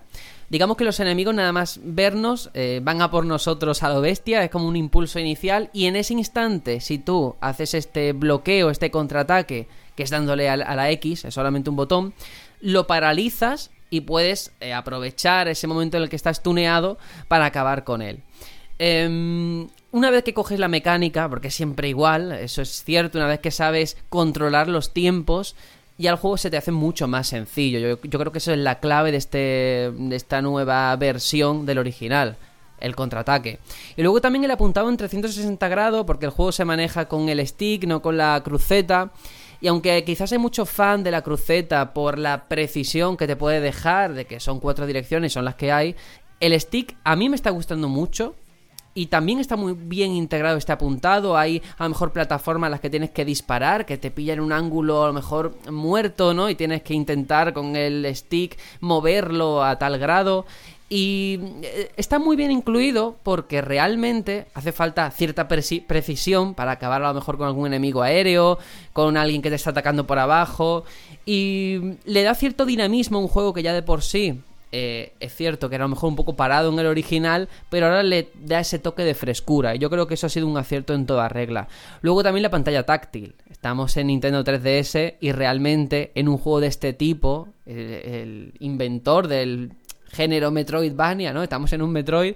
Hay un montón de pasillos, de mm, puzzles intrincados, de ahora tienes que ir a una puerta que está cerrada y antes estaba, antes estaba abierta, ahora está cerrada, al revés, en fin, utilizar un nuevo arma que antes no podías, te abre un nuevo camino secreto. La pantalla táctil, claro, ahora hace de mapa y lo tienes siempre visible. Incluso puedes apuntar cosas, marcar iconos y decir, oye, aquí he visto una puerta para la que necesito un misil que todavía no he conseguido. Y todo eso realmente te ayuda y claro, yo creo que es uno de los grandes incentivos de esta versión de 3DS y es que sabe utilizar bien la máquina, saca provecho de todo, el stick como he dicho, eh, la pantalla táctil y el efecto 3D, porque el efecto 3D es imprescindible. Yo juego en una New 3DS, se nota muchísimo el poder girar la cabeza mínimamente que no se pierda el efecto. Y todos sabemos que la consola de por sí tiene una resolución de pantalla muy baja, que mm, vemos imágenes en internet, capturas y es, todo, casi todos los juegos son feísimos, pero una vez que tienes la consola delante y activas el efecto 3D que le añade capas, añade profundidad, te das cuenta de lo bien trabajado que está a nivel de diseño y de apartado artístico. Y de verdad yo recomiendo encarecidamente que o lo juegas con 3D o no lo juegues, porque es así de, así de fuerte. Y bueno, pues la banda sonora también impresionante. Bueno, todo esto es lo que yo creo que hay que conocer de qué trae de nuevo. Pero también trae fallos, también trae cosas que a mí no me están gustando de momento y lo tengo que comentar porque, hombre, si no, no serían unas impresiones justas y, y honestas. Y es que me da la sensación de que es un juego muy corto. Ya digo, llevo una hora y media más o menos. Y en esta primera hora ya he conseguido la morfosfera, el rayo recarga, el de hielo, las bombas, escalar paredes. Todos sabemos que Metroid, Samus, empieza sin nada. Y digamos que a lo largo de la aventura tiene que ir consiguiendo su arsenal, su armamento. Que yo en una hora haya conseguido cosas que a lo mejor en otros Metroid tardaba 5 u 8, Mm, me da la sensación de que puede ser corto, ¿eh? Ya lo veremos cuando progrese, porque recordemos que la aventura es de acabar con 40 Metroids. Llevo unos 5 o 6, o sea que tampoco llevo, no llevo ni la mitad ni muchísimo menos, llevo una hora de juego. Pero mm, eh, ah, no tengo muy claro si por ahí va a estar bien. Y luego también se nota que es un juego más casualizado. Tiene estaciones de transporte, muchos puntos de guardado. Mm, y todo eso ayuda a que a lo mejor alguien que nunca ha tocado Metroid pues se pueda acercar a esta revisión. Entiendo por ello que el juego ha perdido dificultad, ¿no?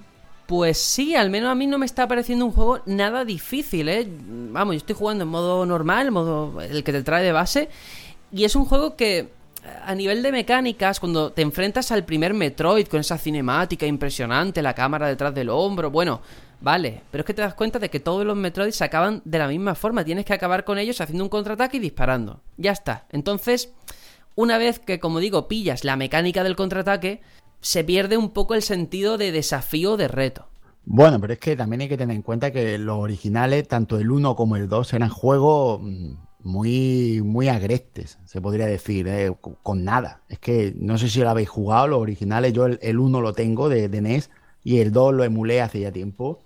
Y son juegos en los que te buscan la vida total, pero total, total, total. Y aquí en cuanto te dan un mapa, te están dando la vida. Yo recuerdo hacer mapas del primer Metroid a mano, porque no me aclaraba. Claro.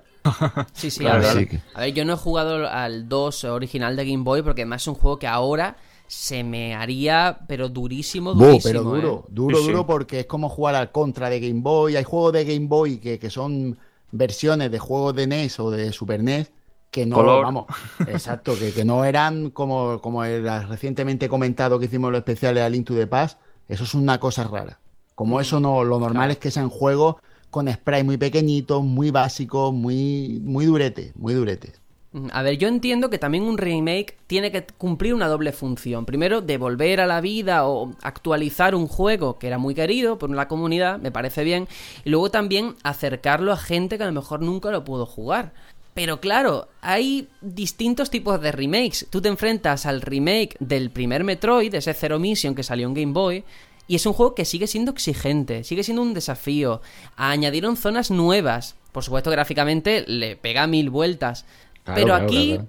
todo eso está, ¿eh? quiero decir, no, no estoy diciendo que el juego sea malo, o sea, a mí me está flipando toda la atmósfera, todas las mecánicas jugables. Pero me está pareciendo mucho más sencillo, como una forma de al que nunca jugó el 2, decirle, oye, este lo vas a poder jugar, que después de 10 años sin un Metroid clásico, pues este puede ser un buen momento para que te enganches antes del Prime 4. Parece que va un poco Claro. por ahí. A mí lo que- las generaciones nuevas están muy acomodadas o que se les han dado demasiadas ayudas que si se las quitan huyen de los juegos. No sé, yo, yo personalmente no me considero un jugador super pro, muy habilidoso, para nada, me considero bastante torpe, incluso en muchos géneros. Pero el, el hecho, por ejemplo, de incluir estaciones de transporte, o sea, porque tú antes tenías a lo mejor para volver a una zona del, del principio, volver a patearte, todo eso, bueno, es una facilidad que te han metido ahora, bien, pero tantos puntos de guardado, porque hay de verdad muchísimos puntos de guardado y encima puntos de control, que el juego automáticamente, si entras en una sala donde hay un Metroid y te mata, vuelves al principio de la sala. O sea, ya no es solamente el guardado, sino guardado automático. Quitado en gorrosidad, ¿no? Claro, claro, claro. Y luego el diseño de niveles también me está pareciendo muy sencillo. Yo me acuerdo que yo me perdía muchísimo. Yo la orientación siempre la he tenido fatal. Y el Metroid para mí era como mi archienemigo. Porque era perderme cada vez que descubría un sitio nuevo. Tenía miedo de decir, no me quiero ir muy lejos porque luego no voy a volver a, a saber cómo volver atrás, ¿no? Y aquí no me está haciendo falta en absoluto, pero ni mirar el mapa, ni, ni nada. Me está pareciendo muy simple, pero claro, no sé, no tengo ese punto de vista de si era un fallo del original o, es una forma de contentar al público de ahora. No lo sé, ¿eh? no tengo ese dato. A, a mí lo que me pasa es que creo que hay dos clases de remakes, ¿vale? Mi opinión personal. Está el remake que respeta al, al, al original, aunque sea en la esencia, y está el que lo cambia tanto que ya no sabes si eso no es el original. Y me explico. Hace poco salió un Wonder Boy, no sé si os acordáis, este que salió en digital, Sí. Dragon's Trap creo que se llama, y no sé si eh, tiene una opción para jugar ese juego tanto con los gráficos y el sonido originales como los nuevos. Al- eh, en el mismo momento que tú le das la pausa, puedes cambiar eso. Al igual que el Ultra Street Fighter 2, este que, que salió hace poco, ¿no? Que puedes cambiar las opciones gráficas para ver las nuevas o las antiguas. ¿Tú crees, Sergio, que en este juego tú podrías cambiar las opciones gráficas y poner las antiguas y jugar? ¿O crees que eso ya sería imposible por tanto que ha cambiado el juego?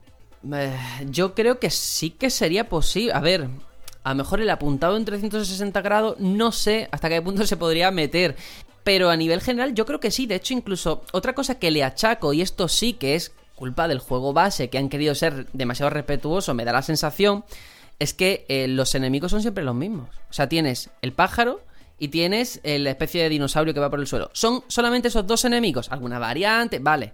Pero siempre se repiten los mismos, las mismas mecánicas, y es muy esencia de esa época, muy deudor de esa generación, que los enemigos se respawneaban o eran aleatorios, pero siempre eran dos o tres, ¿no?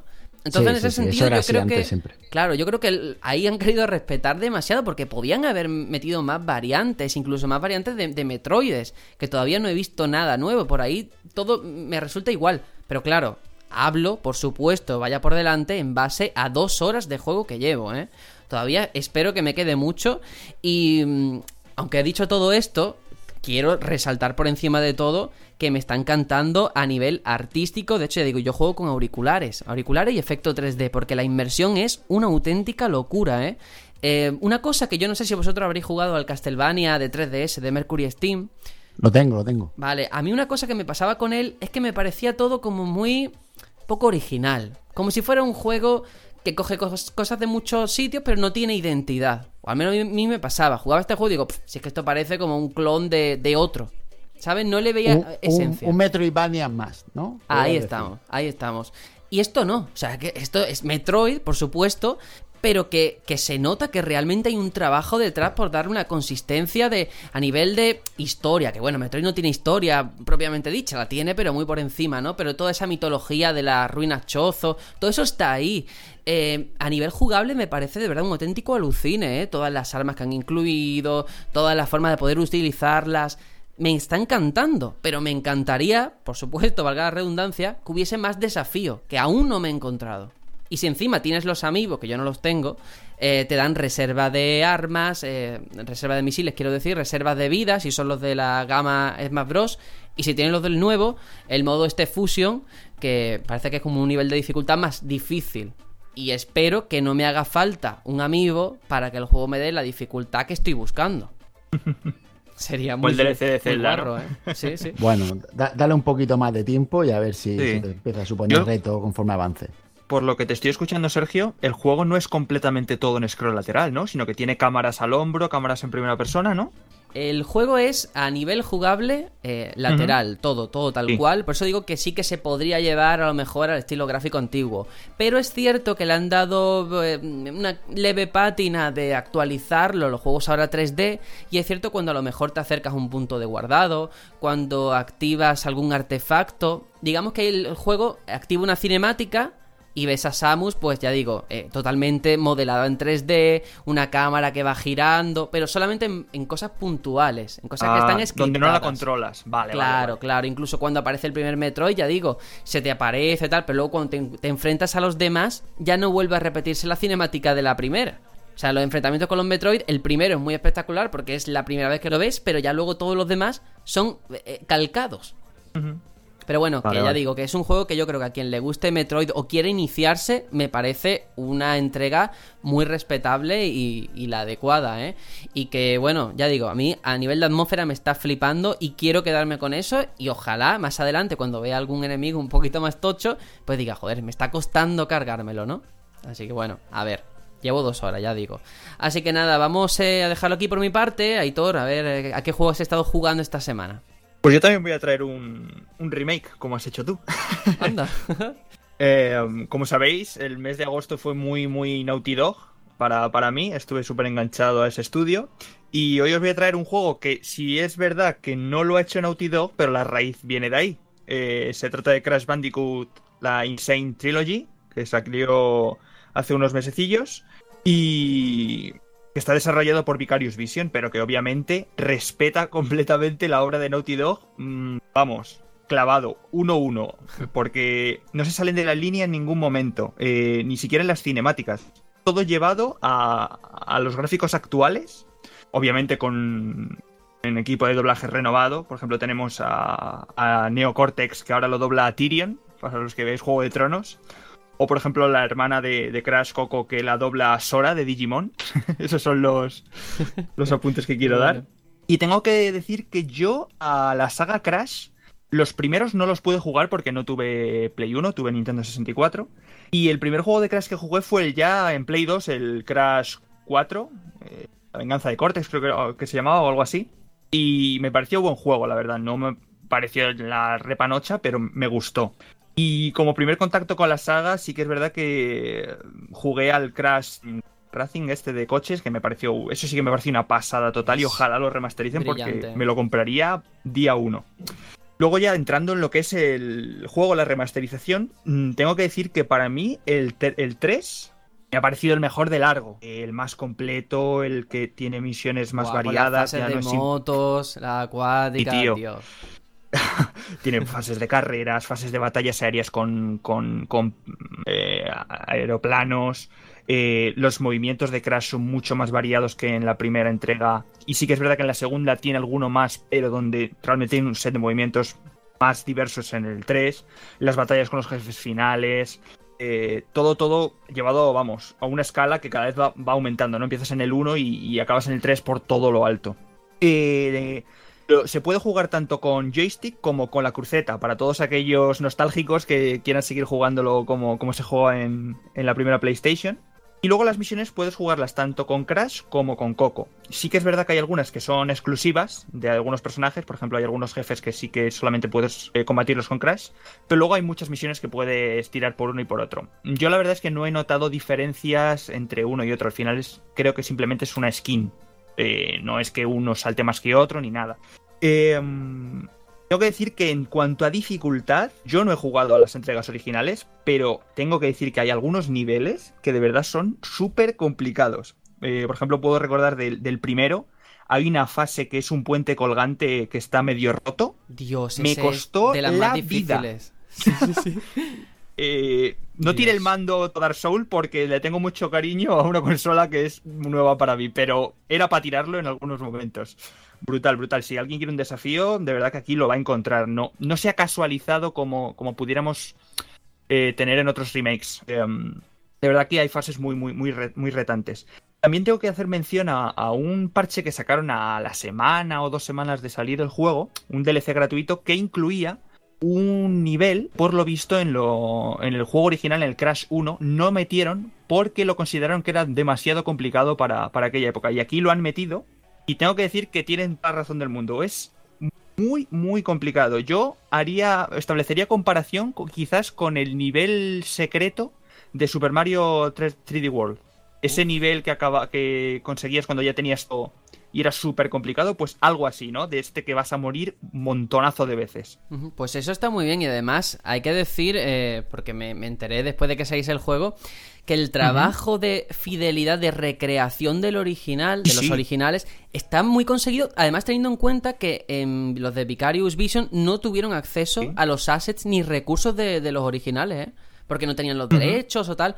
O sea que lo hicieron todo desde cero, mirando y jugando al juego original, ¿eh? Que eso tiene doble mérito. Sí. Ya te digo que es, eh, vamos, una copia 1-1. Los niveles, la- las cinemáticas, también te digo una cosa. Los assets del 1 yo creo que poca, poca cosa podían hacer, ¿no? Yo creo que con cuatro Sí. polígonos mejor empezar de cero, ¿no? Sí, sí. Y, y luego también decir, bueno, que la historia en sí es bastante sencillita. ¿eh? Al final se trata de detener al Doctor Neocortex reuniendo cristales para, para desbaratar sus planes de, de dominación mundial. Una La- pequeña la- la excusa historia- para avanzar. Exacto, estos juegos no tienen historia. Eso Estos es. juegos es como los, los Mario. ¿Qué historia Eso tiene es. un Super Mario? Que, que te llega un dinosaurio y, y roba a la princesa y tienes que ir a por ella. ¿Qué Sí, historia es pero, a pero- a mí no sé, me llama la atención porque es para pensar, ahora que tú has traído este remake, yo he traído también uno, eh, ¿es este el tipo de remake que queremos realmente? Yo no lo sé, ¿eh? porque claro, a mí me pasa que yo soy pero súper fan de los originales, los tres primeros los quemé, y claro, ahora que me enfrento a este digo, ¿para qué lo voy a comprar si tengo los originales? No, eso también es otro punto de vista, y son tan tan iguales, ¿para qué los quieres? Claro, eso es verdad. Sí, Claro. al final es básicamente por un remozado gráfico, porque luego la esencia, sin haber jugado los originales, ya digo, yo creo que va a ser muy muy parecida, porque las mecánicas siguen siendo las mismas. Eh, sí que es verdad que a lo mejor ahora sí que tenemos, por ejemplo, te pasas un nivel que puedes volver a jugarlo con esa contrarreloj, ¿no? Pues tenemos esos tiempos, eh, si estás conectado a internet, eh, de la gente, ¿no? De la comunidad, que de verdad algunos tiempos que digo, pero ¿cómo has conseguido hacerte el nivel en este tiempo? Es imposible, de verdad. Esta gente no sé cómo lo hace. Pero más allá de esas novedades, ya digo, el juego es muy, muy, muy fiel. Muy Pues bien. perfecto. Pues vamos a darle paso a Juanjo a ver qué juego has traído. A ver si es eh, un remake o no, ya puestos. Bueno, pues no es un remake, pero bueno, voy a ser breve porque el juego es breve en sí. Así que no, no puedes sacar mucha más tinta o mucha más chicha de un juego que es tan, tan directo, tan corto y tan bueno. Mucho cuidado, que, sea breve la explicación y en el sistema no quiere decir que el juego sea malo. Voy a hablar de Downwell, que es un indie que ya tiene tiempo, salió en octubre de 2015. Es un juego que programó un japo, eh, Ojiro Fujimoto, o Fumoto, perdón. Y es un shooting up vertical pero bueno, si sabéis qué tipo de juegos son estos, los, los shoot 'em up, en vez de ser de naves que va hacia arriba, como si dijéramos la nave avanza hacia arriba, es al contrario, es hacia abajo. ¿Por qué? Porque nosotros persona- m- ma- manejamos a un personaje que es un monigotillo que está en la superficie, como en la noche, un banco, un, un árbol y un pozo. Y la idea es, te tiras por el pozo y tienes que salvar a tu personaje de la caída por este pozo. Y, nada, la, la idea es que eres por ahí sorteando enemigos y disparando con unas botas que tiene equipado el avatar. El avatar tiene unas botas en las cuales vas dando tiros y tiene un número limitado de tiros que se recargan o bien cuando caes al suelo o cuando caes sobre un enemigo, porque hay dos maneras de matar a los enemigos, o disparando o cayendo sobre ellos. Bajo esta premisa, muy poquitas cosas más que hablar, que es que son que el juego es procedural, las pantallas se crean aleatoriamente en cada partida, así que no, no tienes que aprender cómo va la cosa porque, porque cada vez va cambiando. Y después que el juego mm, se basa mucho en el, en el juego de tres colores. Los básicos, que son negro, que es el fondo, blanco, que es todo lo bueno que puedes tocar, y rojo, que es lo malo, porque no puedes tocar a los enemigos por la parte roja. Si el enemigo tiene la parte roja por abajo, pues como lo toques por abajo te mata. Y si lo tiene por arriba, pues ya sabes que no puedes saltar sobre ese enemigo, solo puedes matarlo disparando. Aparte Entiendo de que la tienes un toque, ¿no? Por un toque ¿Eh? mueres. No, tú tienes, eh, que- varios, tienes varios toques. Ah, vale. pri- de primeras creo que tienes cuatro toques, si no recuerdo mal. Y pero después también vas desbloqueando, eh, como si dijéramos, diferentes maneras del estilo del personaje. Unos que tiene el salto un poco como gravitatorio, que el salto es más lento, entre comillas. Otro que tiene más vida. otro que tiene menos vida y más fuerte. Dependiendo del personaje eh, que tú saques, ese estilo tiene unas mejoras u otras, pero sí tiene varios toques. Lo que pasa es que son pocos toques porque el juego es muy, muy, muy jodido. Para mi gusto es muy difícil, bastante cabroncete. Lo digo así con esas palabras porque es que te acaba sacando de tus casillas. Es un poco como has dicho tú, como el Crash Bandicoot. Y después, nada, tiene una zona anexa, eh, como si fueran dentro del pozo y como unas pequeñas habitaciones que te llevan a la posibilidad de entrar a otros sitios a coger mejoras o cambios en el disparo, escopeta, láser, diferentes tipos de disparo que van cambiando tu, tu estilo de juego. Y también hay como una tienda donde puedes comprar vida o más número de disparos. Porque en los números de disparos empiezas con 8 y puedes mejorar ese número de disparos. Eh, poco más. Cinco fases. También puedes cambiar de habilidades porque cada vez que acaba una fase te dan a elegir diferentes habilidades como mejorar en los disparos o que tu personaje cuando coge gemas, que es otra cosa que se me olvida de decir, tú te basas en coger gemas que es como la moneda de cambio con la cual cuando vas a la tienda puedes comprar vida y, y disparos. Y nada, cambio de armas, gemas, la tienda y solamente Y además, decir que el juego es baratito, ¿eh? súper, muy barato. El juego vale 3 euros en Steam, 3 euros y medio en Android, porque lo he mirado, está para iPhone. Yo, le, a mí, yo no lo he comprado, a mí me lo, me lo han servido con el Plus. eh, Ya pagué el Plus para, que, para poder alquilar este juego hasta que acabe de, de pagar. Y, y nada, es un juego que recomiendo muchísimo para, para cosas como ha pasado a mí esta semana. Poco tiempo, no puedes jugar a nada que te implique mucho. Aquí en un ratito disfrutas mucho, es muy, muy adictivo porque al ser tan durete te llama a jugar más porque la mecánica es muy simple. Dos botones que son las dos direcciones hacia los lados, salto y ya está. No necesitas Pues, más. A jugar, a jugar, a jugar. Nos quedamos con eso, vamos con los comentarios que nos han ido llegando y nos despedimos.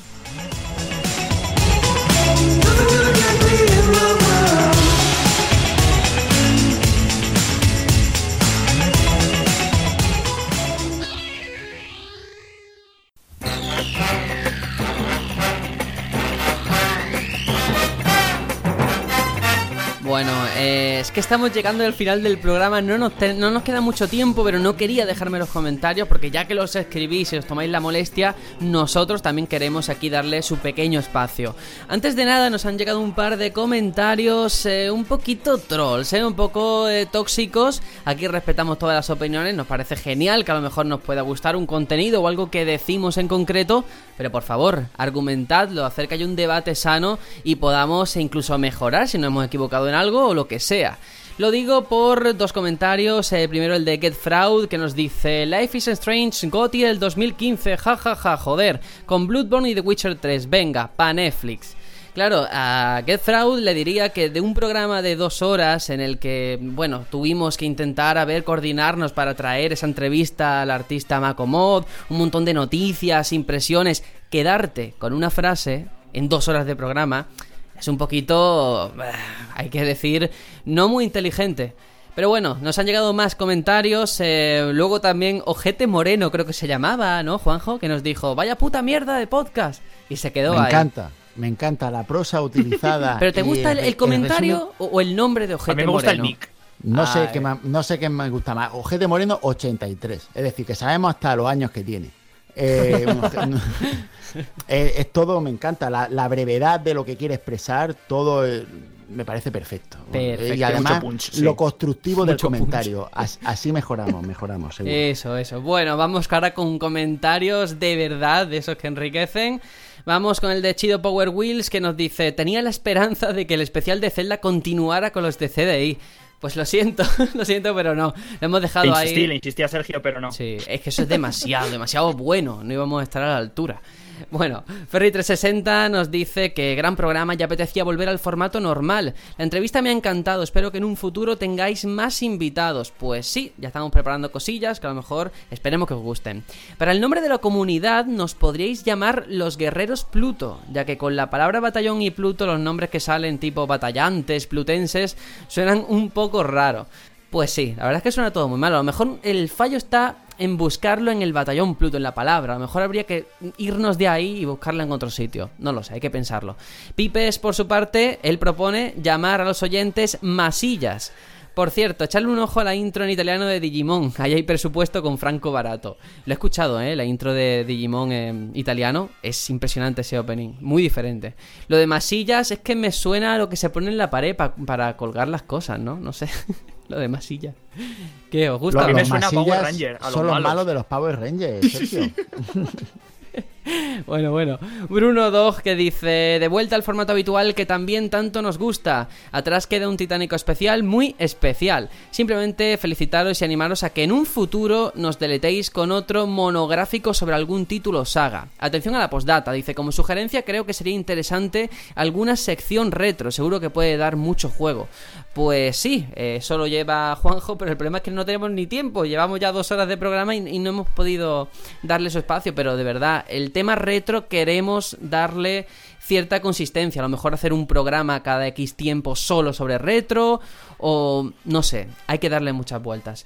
Ventecuno nos dice, no sabéis la ilusión que me ha hecho que me leáis el comentario. Aparte de eso, me encanta esa sensación de comunidad eh, y de que hay, por ejemplo, cuando leéis los que dan like, ya que ya te empiezan a sonar muchos nombres que están ahí todas las semanas. Y es verdad, eso es maravilloso que siempre seáis los mismos y nos empecemos a conocer. Aparte de eso, me encantaría que nos llamaseis batalloners. Pues sí, batalloners, yo apuesto muy fuerte por ese nombre.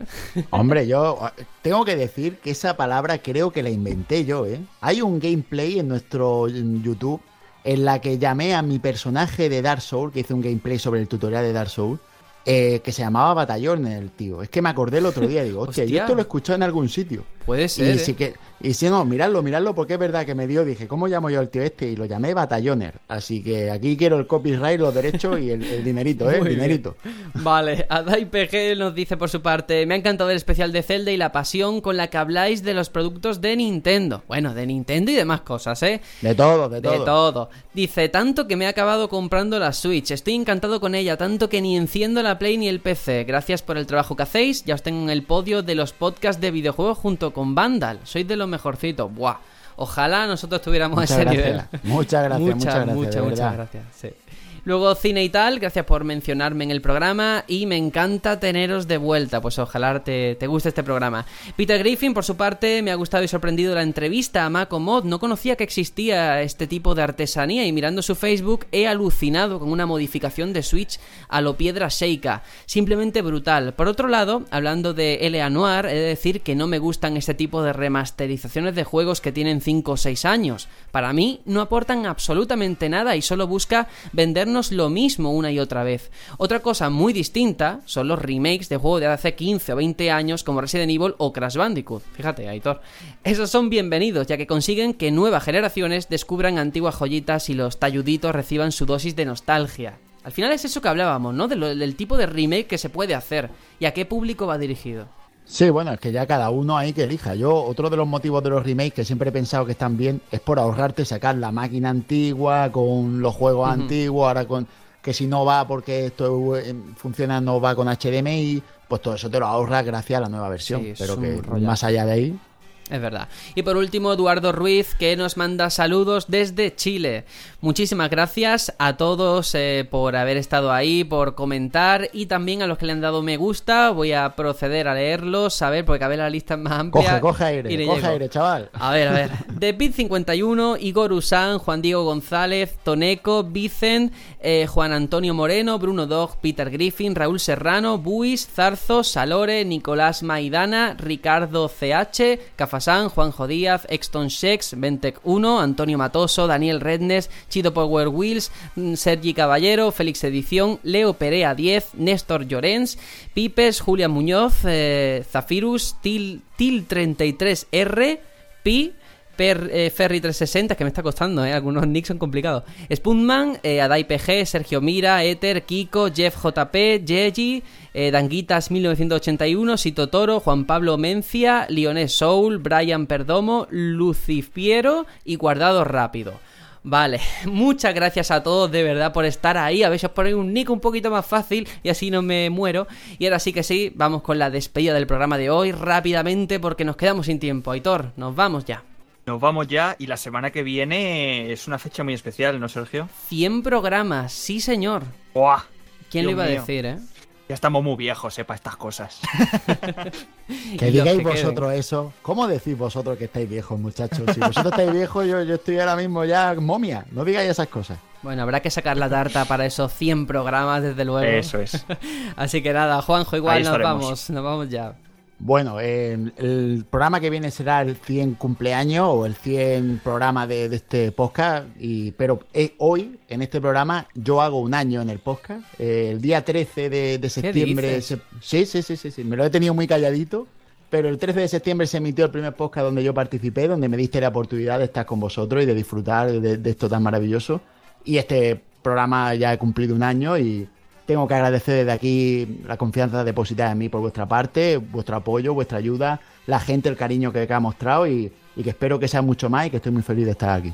Eso es, ojalá sean muchos más, con compañía tan fantástica y hablando de videojuegos, que es lo que mola. Así que nada, nos despedimos hasta la semana que viene. Adiós. Chao, chao.